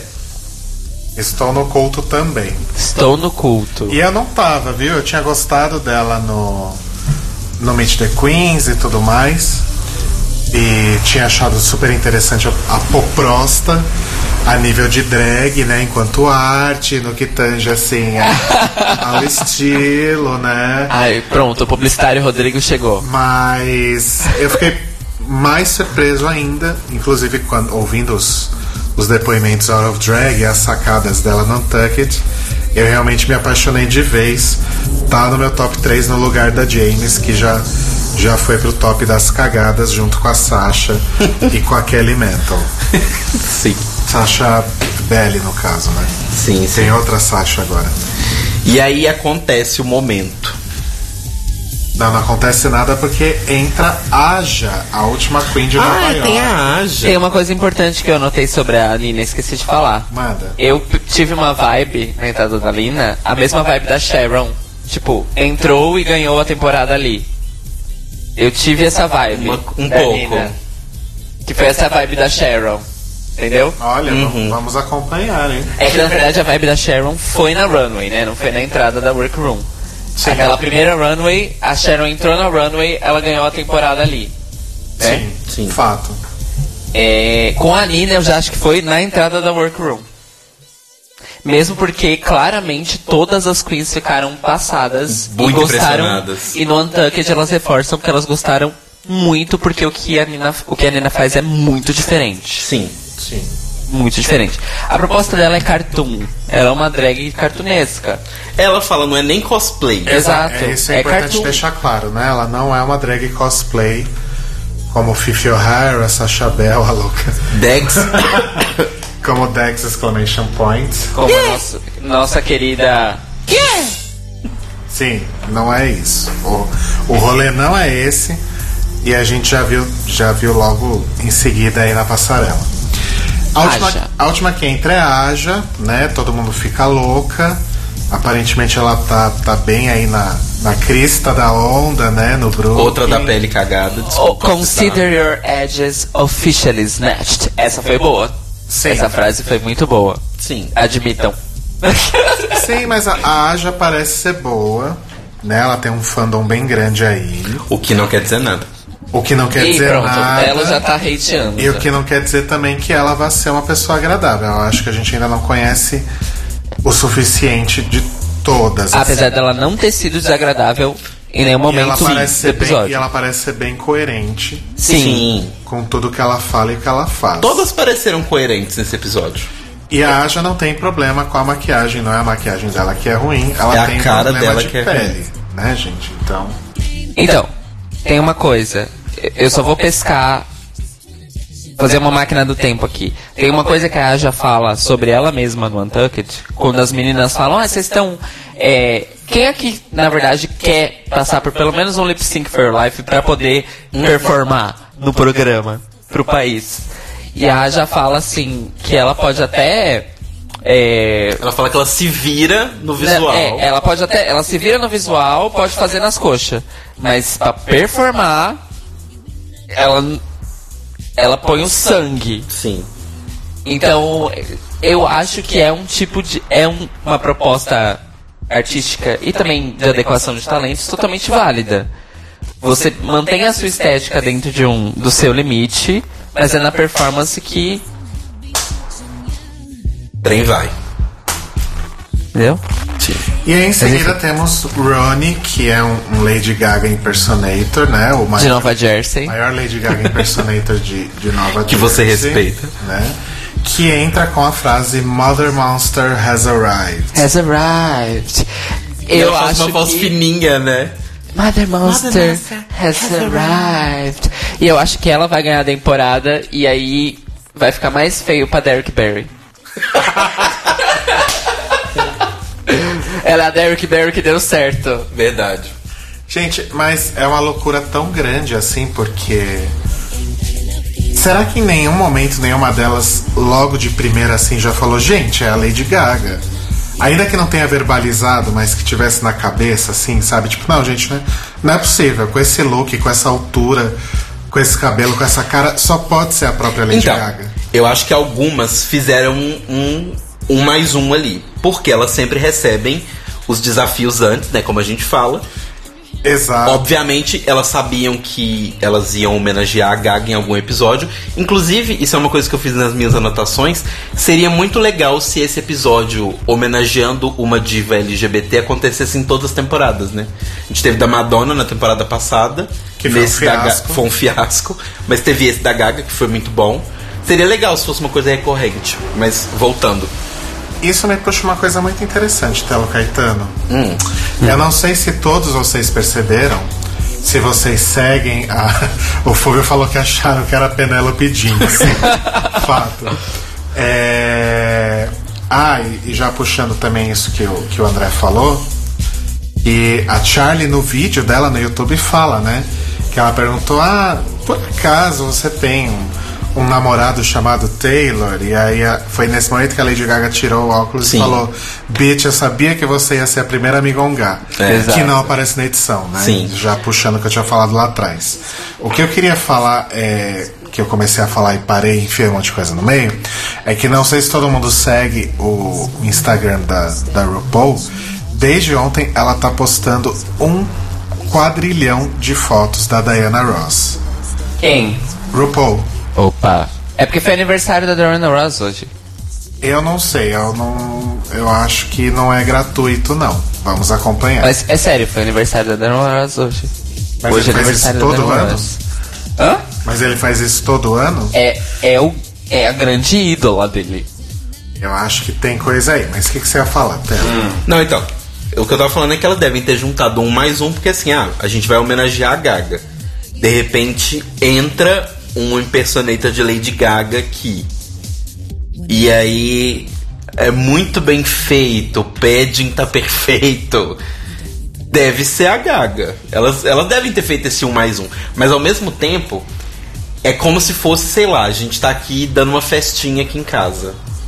E aí de repente entra uma pessoa muito parecida com a Beyoncé. Eu vou falar, nossa, ela é muito parecida com a Beyoncé. Mas é um pouco surreal imaginar que é a Beyoncé. Tá, mas você tá falando da nossa casa no Não. Brasil. Ai. você não tá falando Ainda assim, elas não iam.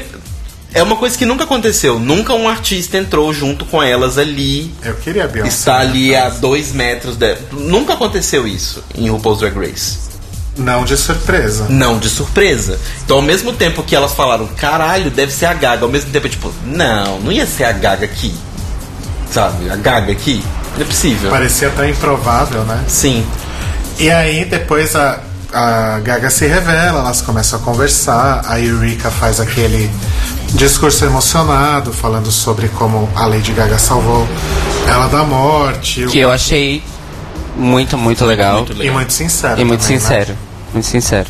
sobre a inspiração, de permitir que elas sejam elas mesmas como artistas. E a Gaga meio que na verdade devolve isso, né? Porque no fim das contas são drag queens que acabaram ensinando a Lady Gaga a, Se virar nos 30. a, se, é, a se expressar de um outro jeito que não necessariamente é ela mesma.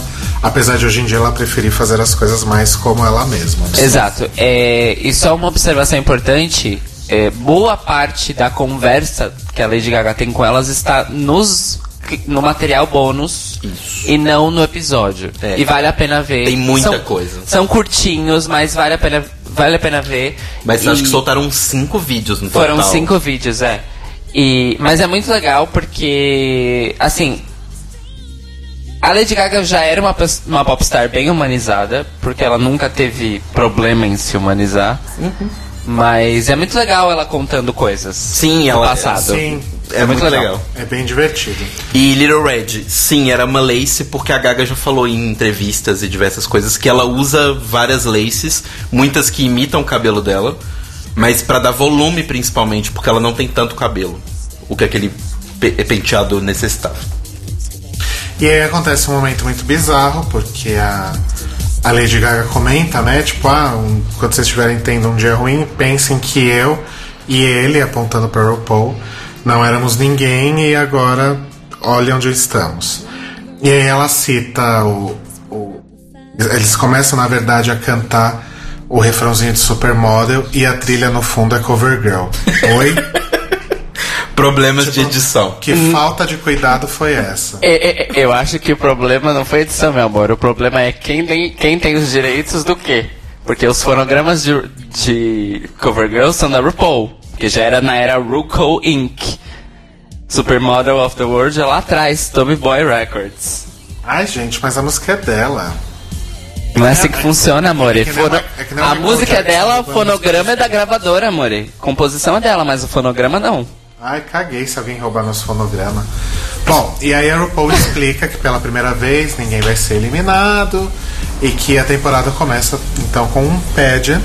Também um fato inédito, né? A gente nunca teve um desafio que realmente reproduzisse fielmente a dinâmica de um pageant. Sim, a gente só tinha balls É, e que é o Miss Charisma, Uniqueness, Nerve and Talent. Nossa, quanto tempo será que a produção demorou pra pensar nesse nome, né? é difícil, né? Caralho, ficaram semanas pensando. Pois tem é. que ser o primeiro desafio, tem que ser um nome muito foda, muito original.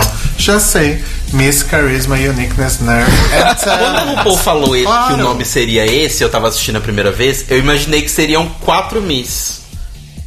Uma Miss Charisma, a Uniqueness, a Nerve e a Talent. Ou seja, o nome realmente não faz sentido. no Igual o disco da, da Gwen Stefani, Love, Angel Music Baby. Pois Your é. hair is you cool girls. Não. Então, mas eu na verdade gostei disso porque isso é uma piada com o próprio título de America's Next Drag Superstar, Superstar, porque o que que America's Next Drag Superstar tem que ter? Charisma, uniqueness, nerve and talent. Não, sim, essa piada a gente pegou. Eu acho que todo mundo pegou. Ha, ha, ha, ha. Cheio de aí. Obrigado. É, bom, como a gente falou muito sobre as queens a gente tem basicamente meia hora de programa, menos até, a gente vai falar sobre os looks sem separar entre a Runway Hometown e a Runway Gaga. A gente vai falar rapidinho de cada uma sobre os dois looks e vocês podem falar também aí no, no chat o que vocês acharam sobre os looks. Eu queria começar com a coleção de estátuas da Liberdade, né? Porque foi o que mais teve. E é como a Sasha fala no, no, no Untucked, né? Tipo, gente, era a referência mais óbvia de Mais todas óbvia de todas. né? Tudo bem que elas não sabiam exatamente a possibilidade de ter outras queens de Nova York, ou tantas como tem, né? É a mesma quantidade da temporada passada, não? Não, acho que tem mais. E mas anyway, sabe, tipo, você vem de Nova York e jura que você vai usar pra representar a sua cidade a estátua da liberdade, tipo, e uma e um, e um look que representa fielmente a estátua, porque a Alexis ainda pelo menos tentou fazer aquela coisa meio um pouco. aquela coisa meio Hedwig, né, de levantar o braço com aquele painel atrás cheio de de desenhos. Inclusive, painel também tava trend. Assim como a tá, coroinha é. da, da Maria do Bairro. Exatamente. A primeira é, estátua da liberdade é a Peppermint, né? E o look gaga dela é o look do Grammy 2016, que tem uma leve inspiração em Bowie, certo? É, não é uma leve inspiração. É o Gaga Bowie. É o Gaga Bowie. Tá. Eu disse leve inspiração porque realmente ela não foi ali muito como a própria Lady Gaga dá, dá aí pro, os feedbacks pra ela no Untucked.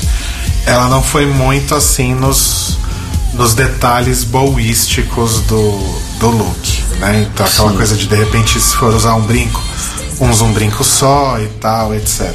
É, de tentar ir mais a fundo no look, que foi, por exemplo, o mesmo problema de outras queens, que não olharam os detalhes dos looks, né?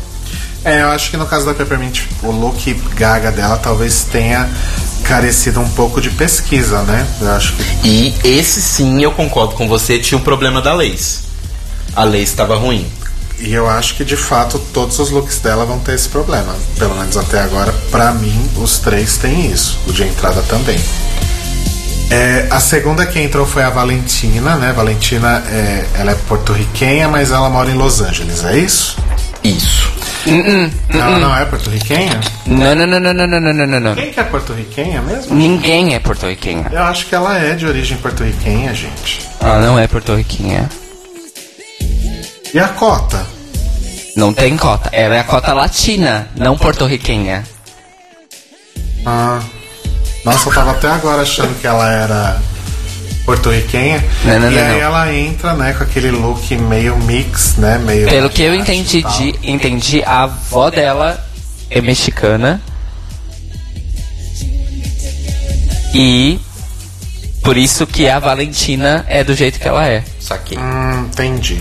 Faz mais sentido com a coisa do mariachi, então, se ela for mexicana, né? Rapping Mariachi Plaza. E aí o look dela, o look Gaga, eu sinceramente achei o mais. A Gaga ficou super emocionada, quase chorou e Sim, porque é um look meio do começo da carreira da Gaga. Quando ela tava, tipo, ainda despontando. Talvez faça sentido de por que que eu não gostei tanto, porque eu achei bem. bem qualquer coisa, assim. Me E lembrou o problema um não era ela, o problema era o look escolhido, digamos. Me lembrou um pouco até do jeito dela de, de, de desfilar e de fazer umas caras e bocas. Me lembrou um pouquinho a Max. Sim. Me lembrou um pouquinho a Max, assim. Me deu uma leve lembrança. Mas eu gostei muito. Gostei das duas roupas da Valentina. Pra mim, ela era uma das melhores que tava ali. Eu gostei muito da Hometown, na roupa dela de, de, de Hometown. E eu gostei muito da da Gaga. E eu achei que, como a Gaga disse, ela é a melhor modelo. Ela desfilou melhor. Sim, é verdade. Ela desfilou super bem. Isso é, é digno de nota mesmo. Se bem que eu gostei muito do desfile da Sasha também. Sim, sim, também muito bom. Mas a gente chega lá.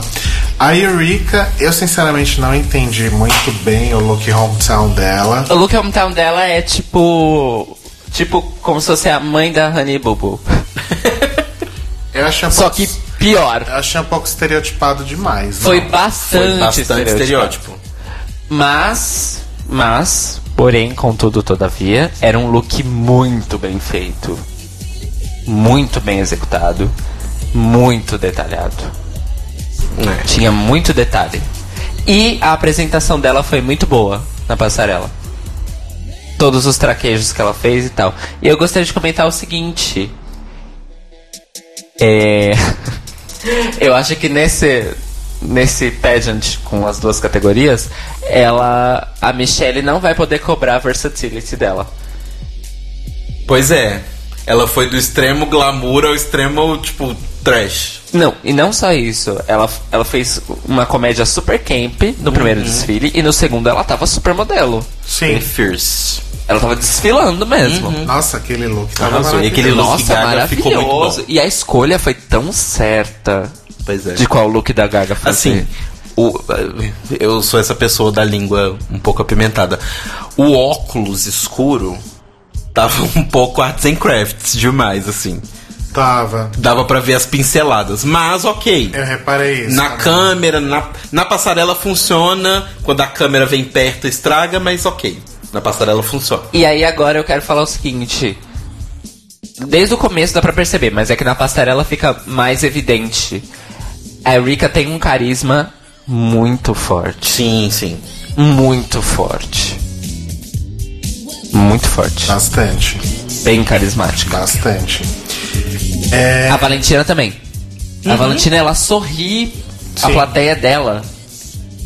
eu fiquei muito empolgado com a Valentina. Eu também. Eu também gostei muito dela. Eu tinha achado ela bem ok no Meet the Queens, Gente, mas agora eu tô gostando bastante.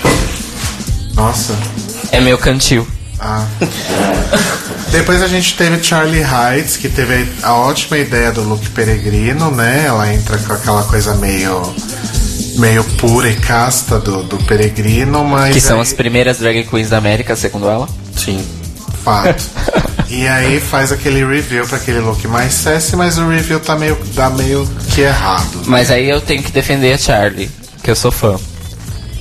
Todo o conceito de apresentar a Boston com esse look, um, não foi óbvio. Sim, não foi óbvio. Não foi foi inteligente. óbvio. Não foi óbvio, foi Ela muito arrasou na inteligente. escolha. Foi muito bem feito e muito bem pensado. A, a, a interpretação e a apresentação. O que cagou foi. Foi só coreografia. É, não, e o review que engasgou. É, não, o, é o que eu falo é coreografia, Ah, tá. do jeito de puxar. É. E Se uma tivesse coisa. saído de uma vez só, É, ia ser. Uma coisa assim, na minha opinião. Eu acho que eu, pessoalmente, se eu fosse fazer esse look dela, se eu tivesse tido essa ideia brilhante que ela teve, eu tiraria a roupa, ou mudaria a roupa e viraria uma bruxa. Olha, não que uma peregrina. ideia. Não uma, tipo, uma peregrina Cessi. Uhum. Mas eu viraria de peregrina pra bruxa. Mas anyway. E o look Gaga, gostei muito. Gostei muito. Como a Gaga disse, a lace estava bem feita, porque ela tem aqueles detalhes da, da, da máscara, né? Que vão subindo e enrolando com, com a lace. E tava muito legal. Eu vi umas pessoas criticando porque ela tava despenteada uns pedacinhos da lace. Mas, gente, é uma peruca de 50 centímetros de altura, Ai, pelo amor gente, de Deus. mas acho que isso nem, nem É. é tão perceptível, É né? detalhe. O povo adora puxar, é, achar problema é onde não tem. E acho que a, a Gaga também falou uma coisa muito legal, né? Que a Charlie é, conseguiu também reproduzir movimentos e o, o lance do, do desfile. Ela fez a pose né? igual. Sim. Ela fez a pose igual. A pose do, do, do tapete vermelho. E aí, eu tenho uma coisa pra falar. Uma questão que surge com o fato da Charlie ter ido meio mal no, no look Hometown e excepcionalmente bem no look Lady Gaga. Nossa, meu nariz agora ele Tá louco agora. É o seguinte, é uma questão prematura, tá, gente? Prematura mesmo. Será que a Charlie só consegue ser ótima imitando, que é uma coisa que todo mundo já conhece dela, ou ela ainda vai mostrar que consegue ser boa sendo a Charlie?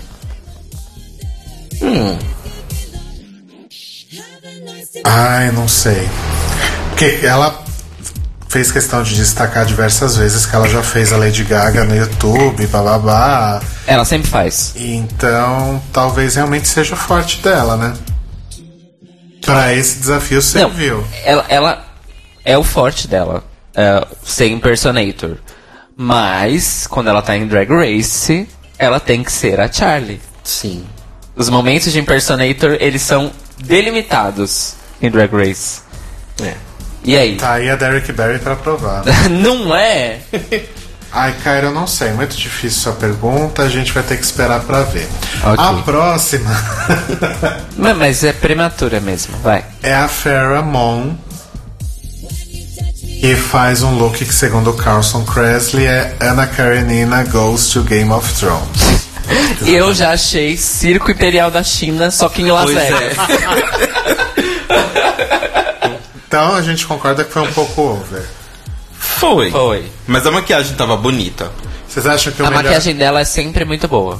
Vocês acham que o melhor look Vegas, pensando Las Vegas, foi a Farrah ou a Kimora? Nenhuma das duas. O melhor look Pensando Vegas, Vegas, pensando em das Vegas. duas. O melhor look Vegas, pensando em Vegas, É o da Chanel. vou deixar vou ser extremamente sincero aqui. É o look da da Shea Coulee. Na minha opinião. Mas, Bom, eu nunca fui em Vegas. Mas Aquele negócio de, de pôr um monte de objeto na cabeça, pra mim, é muito Las Vegas. É muito show de variedades. Ok. E o look Gaga da... Look Gaga da da maravilhoso. Farrah. E, então, eu fiquei bem triste com o negócio do review, quando ela mostrou. também, no Untucked, eu anotei falei, isso. uau. É. Quando ela mostra no Untucked, né? Não dá uma tristeza dela Dá não uma ter tristeza feito. que se ela tivesse feito ia ficar tão incrível. A melhor parte é quando ela abre e todas elas, tipo. Uou. É. E a Gaga fica passada. Mas eu entendi o questionamento dela. Sim, Não ia ter nada a ver com a roupa do clipe. Isso é um fato. ia ser o toque dela. Mas eu ainda acho que funcionaria. Mas ia É. ser a única a fazer um review, né? Mas também ela não tinha como saber que ela era a única, né? Enfim. Enfim. A Sasha teve aquela crítica, né, em relação aos props. eh, que alguém comentou que se ela tivesse segurado só o O coração. coração A e tivesse deixado o. Mas a Gaga A Gaga comenta isso no Untucked. A também. Gaga falou que o, o retrato foi uma, es- uma explicação que eles não precisavam. Pois é. Porque a pintura já era a própria Sim. Sasha. E eu concordei. É porque tem muito. certas coisas que você não precisa explicar. Tipo assim, no mundo hoje onde a gente vive, no meio em que eles estão mostrando, você não precisa explicar, ah, estou mostrando Basquiat, ah, estou mostrando Mondrian, estou mostrando. Ela não mostrou Mondrian, mas só foi um exemplo. Você não precisa explicar, as pessoas sabem o que, que é. Então, realmente, o cartaz parecia do tipo assim: olha, gente, explicando é isso aqui, eu sou artista. Não, e se ela tivesse só com o coração e a mão na cintura, assim, teria sido uma imagem tão, tão Sim, linda. sim, sim. Tão linda. E ela. Esse é o negócio dela, ela pensa a imagem. né? Uhum. Esse é o lance dela. Mas teve uma coisa que eu concordei com um comentário que acho que foi do Carson. Não, do Ross, na deliberação. Que ela foi a que melhor se apresentou enquanto, enquanto personalidade drag. De todas. Fora o lance da Gaga, que o, o look Gaga dela era uma coisa bem. ah, ela conseguiu realmente sair da personalidade Sasha e fazer algo que, tipo, não dava pra dizer que era ela. Eu acho o contrário. Eu também acho o contrário. Ela escolheu o look da Gaga, que é o look Que é o mais único, Sasha. Isso, é o único look da Gaga que a Sasha usaria. Tá, entendi, faz sentido. Eu, eu pensei do mesmo jeito. Faz mais sentido. Porque eu tive a impressão que a Lady Gaga falou uma outra coisa, mas eu acho Não, que tanto foi... que ela tava claramente living no desfile dela, com o look de aplauso. Sim. Ela tava, tipo, muito amando. Amando. Eu gostei muito também. Eu achei lindo, eu achei maravilhoso. Inclusive, Inclusive, eu ela talvez fez. teria dado. É porque foram dois looks aí em, em julgamento, mas eu talvez tivesse dado o prêmio pra ela. E não pra Nina. É, mas eu acho que tem Eu, o fato dos Rodrigo. dois. É. Alexis.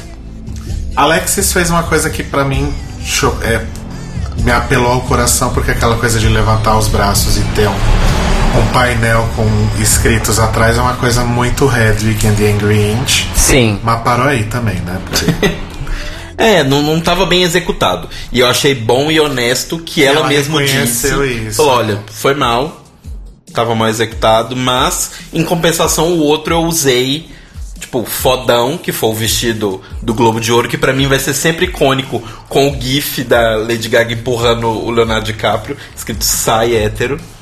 Maravilhoso. E assim, tava maravilhoso. E ela inclusive tirou um Golden Globe do cu. Sim. No final. Que foi o melhor momento, né? Porque até então eu tava achando bem ok, X. Não, Não, eu não vestido tava tava achando muito X. Eu bonito. tava achando O vestido bem ok, era bonito. X. E outra coisa, eu tenho outra coisa pra falar. Vestido bonito todo mundo tem. Eu tô falando da, da performance Não, da não, não. Ela imitou a Gaga. A Gaga andou O exatamente diferencial daquele de tirar o, o Golden Globe é que fez, e a cara dela, a interpretação dela naquele momento, Não. fez toda a não, diferença. não, não. Ela fez aquele vestido, a silhueta dela tava Você igual. não sabia disso a- até ela falar no Untucked, então Sim. não vem com essa. Eu tô falando do momento em que ela estava andando na Mas porra porque o do vestido é simples, ele não pode ser incrível? Gente, é o que eu acho, gente. mas a não gente, posso tá ter só minha te, opinião. a gente tá te perguntando. Você acha que o vestido não é incrível porque ele é simples? Não, porque dentro de todas as outras performances que eu tinha visto até então não me chamou atenção. Ponto. Apenas isso. Nossa, ok. Enfim. E aí vem todo. Peraí, peraí. É isso aqui. Ah. eu tava sem fone. Mais um.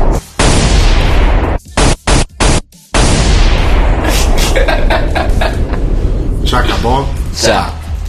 Já acabou, cara? Agora tem a Sasha com a coroa do Burger King aqui no chat. Amo. Inclusive seria incrível se ela tivesse com a coroa do Burger King. É, e o lance da Alexis também é aquela né, que surge aí o, o primeiro.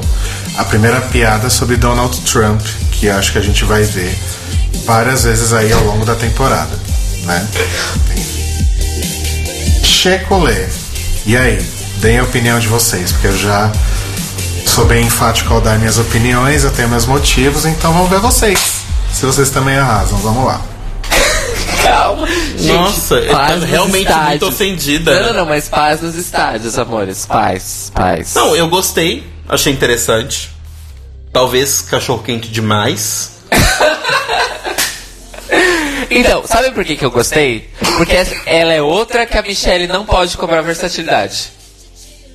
Sim. mais. Mas o que me incomodou mais dela, e pra mim ela iria pro Boron se, se houvesse um Boron, é que a roupa dela não tinha absolutamente nada a ver com a roupa da Gaga. Tipo, era uma referência muito longínqua à Eu roupa também, da eu Gaga. também achei isso. Tipo assim, as outras Olha estavam. que legal, às vezes opiniões casam. Olha só, não é sempre.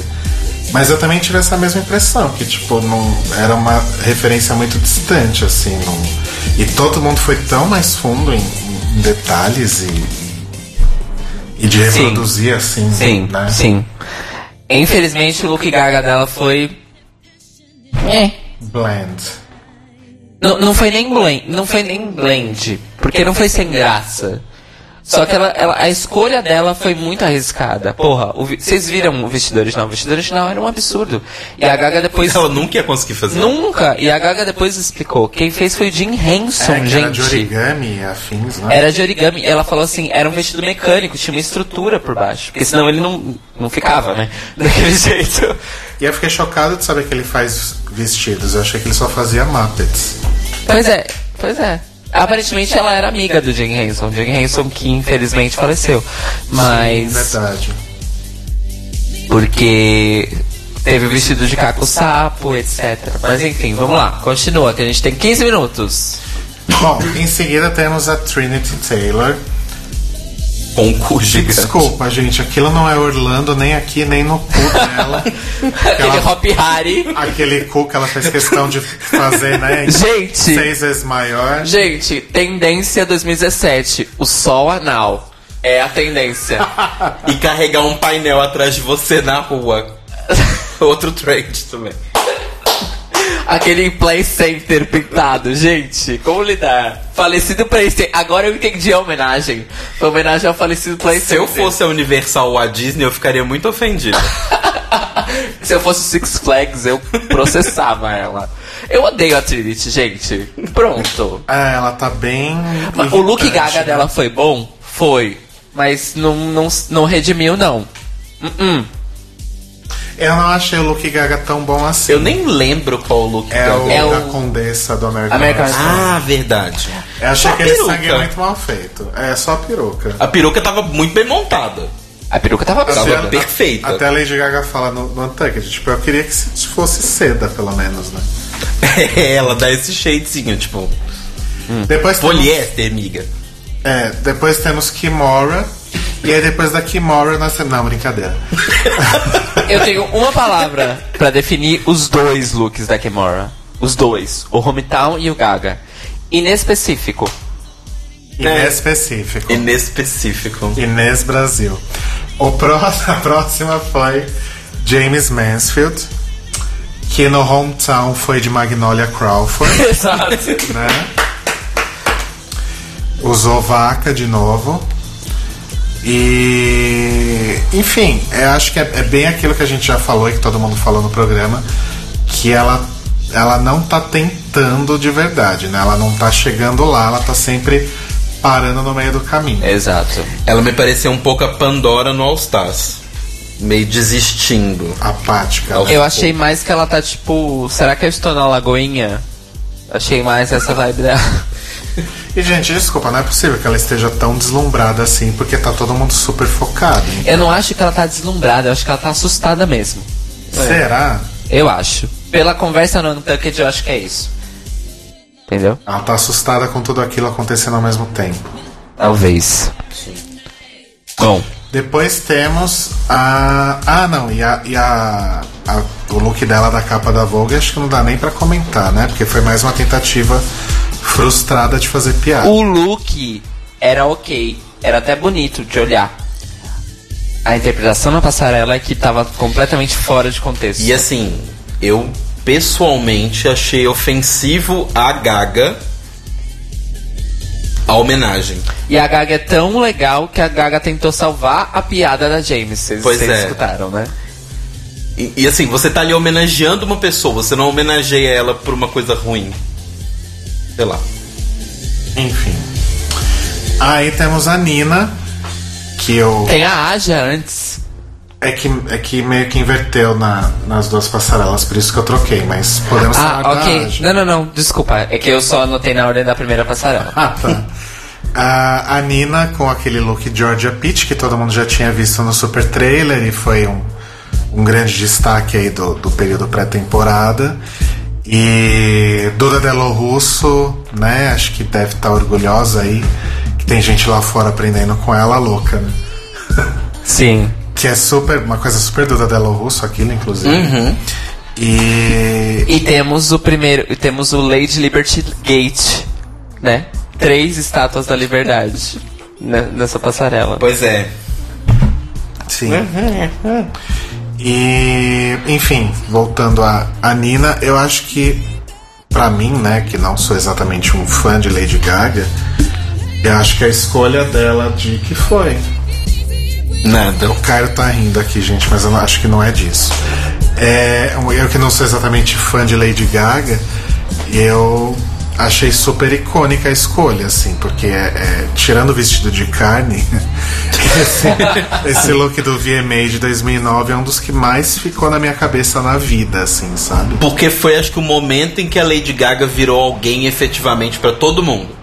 Antes, algumas pessoas conheciam ela, mas nesse momento que ela ganhou o VMA de 2009, todo mundo falou assim: Ah, essa é a Lady Gaga. Tanto que ela fala, é, foi uma grande noite na minha vida. essa Sim. noite.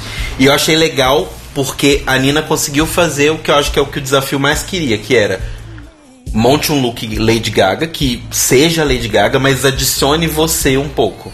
E ela pegou, tipo, não era vermelha, era rosa, mas um tom ali próximo. E ela adicionou a anca, grandona. O da Lady Gaga era um vestidinho dela, ela já transformou num maiô, mostrando o, o padding que ela gosta de fazer, da bundona e As tal. tetona. As tetonas. Eu gostei muito, ficou bem legal. E o desfile dela foi incrível. Pois é. Sim. A gente já falou da, Take a. Bite of this Speech. eu só queria repetir que esse foi um dos looks mais incríveis que eu já vi em Drag Race. Os dois, na verdade. Sim. Eu acho que entrou pra história já. Já. Desde já. E a Nina é outra que ela pisca, ela é carismática. É um absurdo. Pois é. Sim. Inclusive nos confessionários dela. Que ela tá de boa falando. Ela é, ela é muito carismática, gente. Tipo, ah, onde você tava quando você recebeu a ligação pra, pra falar que você tava indo pra Season 9? Ah, eu tava indo pro encontro do Grindr. Foi uma piada, mas foi genial. Pena que a história real é mais triste. é, a história real é, é bem triste. E acho que a gente nem vai conseguir falar direito sobre Não. ela, mas vamos em frente. Que a última Queen que falta é a Aja. Que eu esperava mais do que um- uma reprodução da Estátua da Liberdade vindo de uma Fashion Queen do Brooklyn. Pois é. Ela é do Brooklyn, exatamente? Sim. É, né? Só que ela se superou no, no look Lady Gaga, porque ela justamente, acho que fugiu de um, de um estereótipo que eu já tinha criado em torno dela, que era um estereótipo meio Pearl, assim. Ela foi com um look que não valorizava formas, né? Que é o, o Comme des Garçons que era justamente como a própria Lady Gaga explica, o look que ela usou na época que as pessoas diziam que ela tava ficando gorda e tal, e era na verdade uma um look pra mostrar que que não tem essa, né? É, e a Aja até fala um negócio que era um look que ela gostou muito da Gaga pra poder mostrar que beauty has no size. Isso. Achei bonita a mensagem, espero que ela continue. Exato. Sim. Bom, sobre desfile foi isso. Aí a gente tem as três finalistas: Eureka, Sasha e Nina. E a Nina, merecidamente, pelo conjunto Sim. da obra, ela ganha, recebe a faixa. E aí, né? Aí acontece. Aí acontece. O... Aí acontece. A bomba? Ah, entendi. RuPaula faz cosplay de João Kleber e fala: Para tudo, para tudo, para tudo! Ela não faz piadinha de que entregou errado o prêmio É, da coroa. This is not a Steve Harvey moment. Nina, você ainda é a ganhadora. Aí é melhor que a Nina vira e fala, "Uh, É. yes, God! e aí, RuPaula diz o seguinte: a competição de verdade começa agora. Porque eu vou introduzir uma 14 competidora nesta corrida. de volta à competição. Então, recebam reticências. Bitch! Nossa, tô eu ouvi. Desculpa. E assim, gente, se esse spoiler tava certo, o spoiler de quem é que volta, pelo jeito, também está. Pois é. Eu não sei se a gente pode falar o nome, eu não sei se tem gente que não sabe. Então, pessoas no chat já estão falando abertamente sobre isso, mas tem as pessoas que escutam Vamos a gente depois. seguinte. Eu acho melhor a gente se poupar, né? Existe uma foto na internet circulando de uma Queen com o mesmo cabelo da Queen de costas que Que sobe a escada. aparece subindo a escada da, da runway, que a gente não comentou como essa runway é bonita, hein? Linda, eu queria que ficasse assim pra sempre. Eu mas não vai também. ficar, porque a gente já viu dos outros episódios e viu que é a outra. E a- o painel de jurados também é muito legal.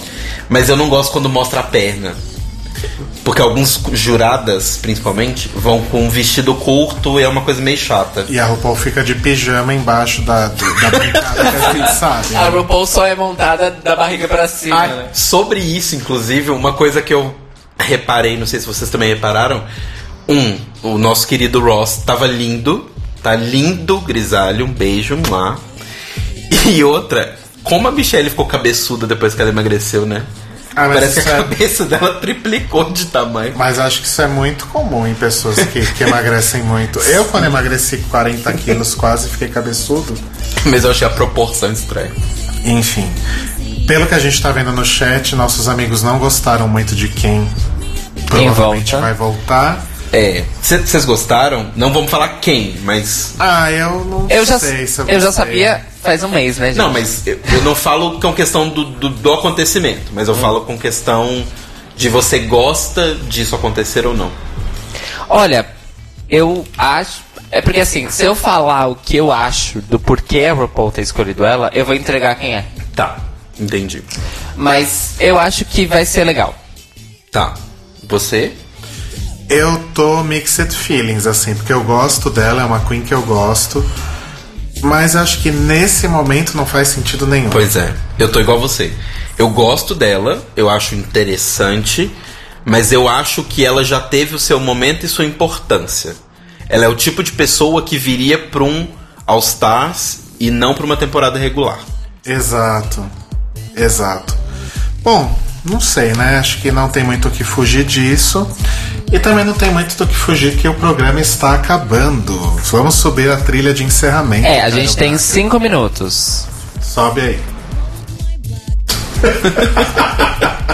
É? É, porque aí a gente vai finalizando em cima. É tudo ao vivo aqui, gente. Ah, não. Você quer que eu faça? Não, a trilha de encerramento do Ah, podcast. você não quer que eu suba, você quer que eu faça uma transição. Isso, transição, cara. Oh, meu Deus do céu. Pronto. Transicionado. Transição, já estamos aí no, na, Nos no- finalmente. na, na trilha de encerramento. Gente, acho que assim, o episódio foi curto, mas o nosso precisava ser mais longo do que foi. É, a, gen- a gente é, esperava que o primeiro recap fosse dificultoso em questão de ritmo por causa do ao vivo. Sim. Porque é muito mais difícil fazer recap no ritmo do que fazer pauta no ritmo. Exato. mas enfim, a gente tentou, a gente espera ter conseguido cobrir aí a Semana que vem a gente maior prom- parte do episódio. Semana que vem a gente promete conseguir comentar o Untucked. Sim. Acho que sobre o Untucked o que a gente pode falar rapidinho é que a Gaga é maravilhosa. Exato. Que o novo patrocinador é o Hamburgers Mary, então agora elas comem é. além de beber. E tem uma outra boneca assustadora que é a mascote do Hamburgers Do Mary. Nossa, é pior que a da RuPaul. tá? Mas sobre o negócio da Gaga, eu acho muito legal porque. Eu acho que nenhum jurado, mesmo os que visitaram eles, por exemplo, a Debbie Harry, nunca aconteceu isso. Esse feedback Sim. que a Gaga passou, do tipo, sim. sentar e falar. E ela, e eu gostei porque ela falou o seguinte: não quero que fica, tipo, coisa dita, não dita, coisas que ficam meio. Né, as pessoas acham que é shade. Não é shade. É um momento em que eu vou dar minha opinião e Exato. quero que vocês Exato. recebam e me respondam se vocês acham que compete ou não. Sendo que todo mundo eu vou falar abertamente pra todo mundo. Eu achei isso muito legal. Outra coisa que eu achei legal é que a Gaga tem consciência das problematizações de mulheres cis enquanto ícones LGBT. Sim. Ela deixou isso bem claro. E isso, inclusive, é uma coisa que me, que me complicou, porque eu, inclusive, procurei quando eu e o Rodrigo estávamos assistindo e eu encontrei uma matéria onde a Gaga confirma que ela é sim uma mulher bissexual, que ela não inventou isso pelo Buzz, mas ela ainda assim se exclui da comunidade como não participante porque ela não é lésbica. E eu achei isso estranho, mas ok. Mas enfim. É, eu acho meio estranho também, mas enfim. O fato é que a participação dela no programa foi muito esperada por muito tempo. E foi boa. E foi muito boa, Muito valeu boa, realmente boa. esperar bastante tempo por isso.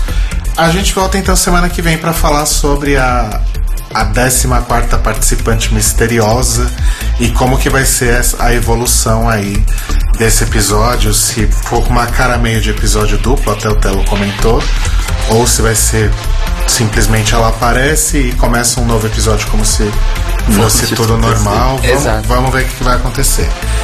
É, recados rápidos, meninos? Semana que vem tem Lisa Kudrow e B-52s. Apesar Nós do temos o nome do B-52s episódio? Apesar do B-52s não aparecer no trailer do episódio e nem ser citado. Bizarramente. Tem nome do episódio? Tem, mas vai dando seu recado aí. Tá, o meu recado é vandal.com.br barra artista barra Telo Caeto. Entrem lá, escutem a gente na Sense, sempre. Isso, escutem a gente ao vivo todas as segundas 21 na Sens, falando sobre o episódio da semana da sexta-feira, né, anterior. E toda terça-feira de manhã está disponível também no Mixcloud o episódio gravado para quem não consegue ouvir o ao vivo. Exato. CairoBraga.com, sempre portfólio, currículo, preciso de jobs, manda jobs. Escutem minhas músicas, se tiver uma graninha, compra no Google Play, iTunes, Amazon, escuta no Deezer, no Spotify. Que eu ganho, quando você escuta no Deezer no Spotify, eu ganho aí uns. Sete centavos. uns quem dera, querida. Cada play no Spotify é, é milésimos de centavos, é absurdo. Então dê muito play, gente. Deixa no mudo e vai dando play nas Caio. louca! Toca a discografia inteira. Inclusive, eu tenho uma playlist no Spotify que é a minha discografia inteira em ordem Gente, cronológica. deixa lá no repeat durante dias. O Exato. Caio, Caio Que tá eu ganho- uma força. Eu ganho monies. E o nome do próximo episódio é She Done Already Done Brought It On. Porque vai ser um desafio de cheerleaders. Ah, é verdade. Vai ser incrível. E a passarela vai ser White Culture. Vai ser branco o tema. Olha. Gosto. Gosto. É A isso. gente- Muita gente de pullover.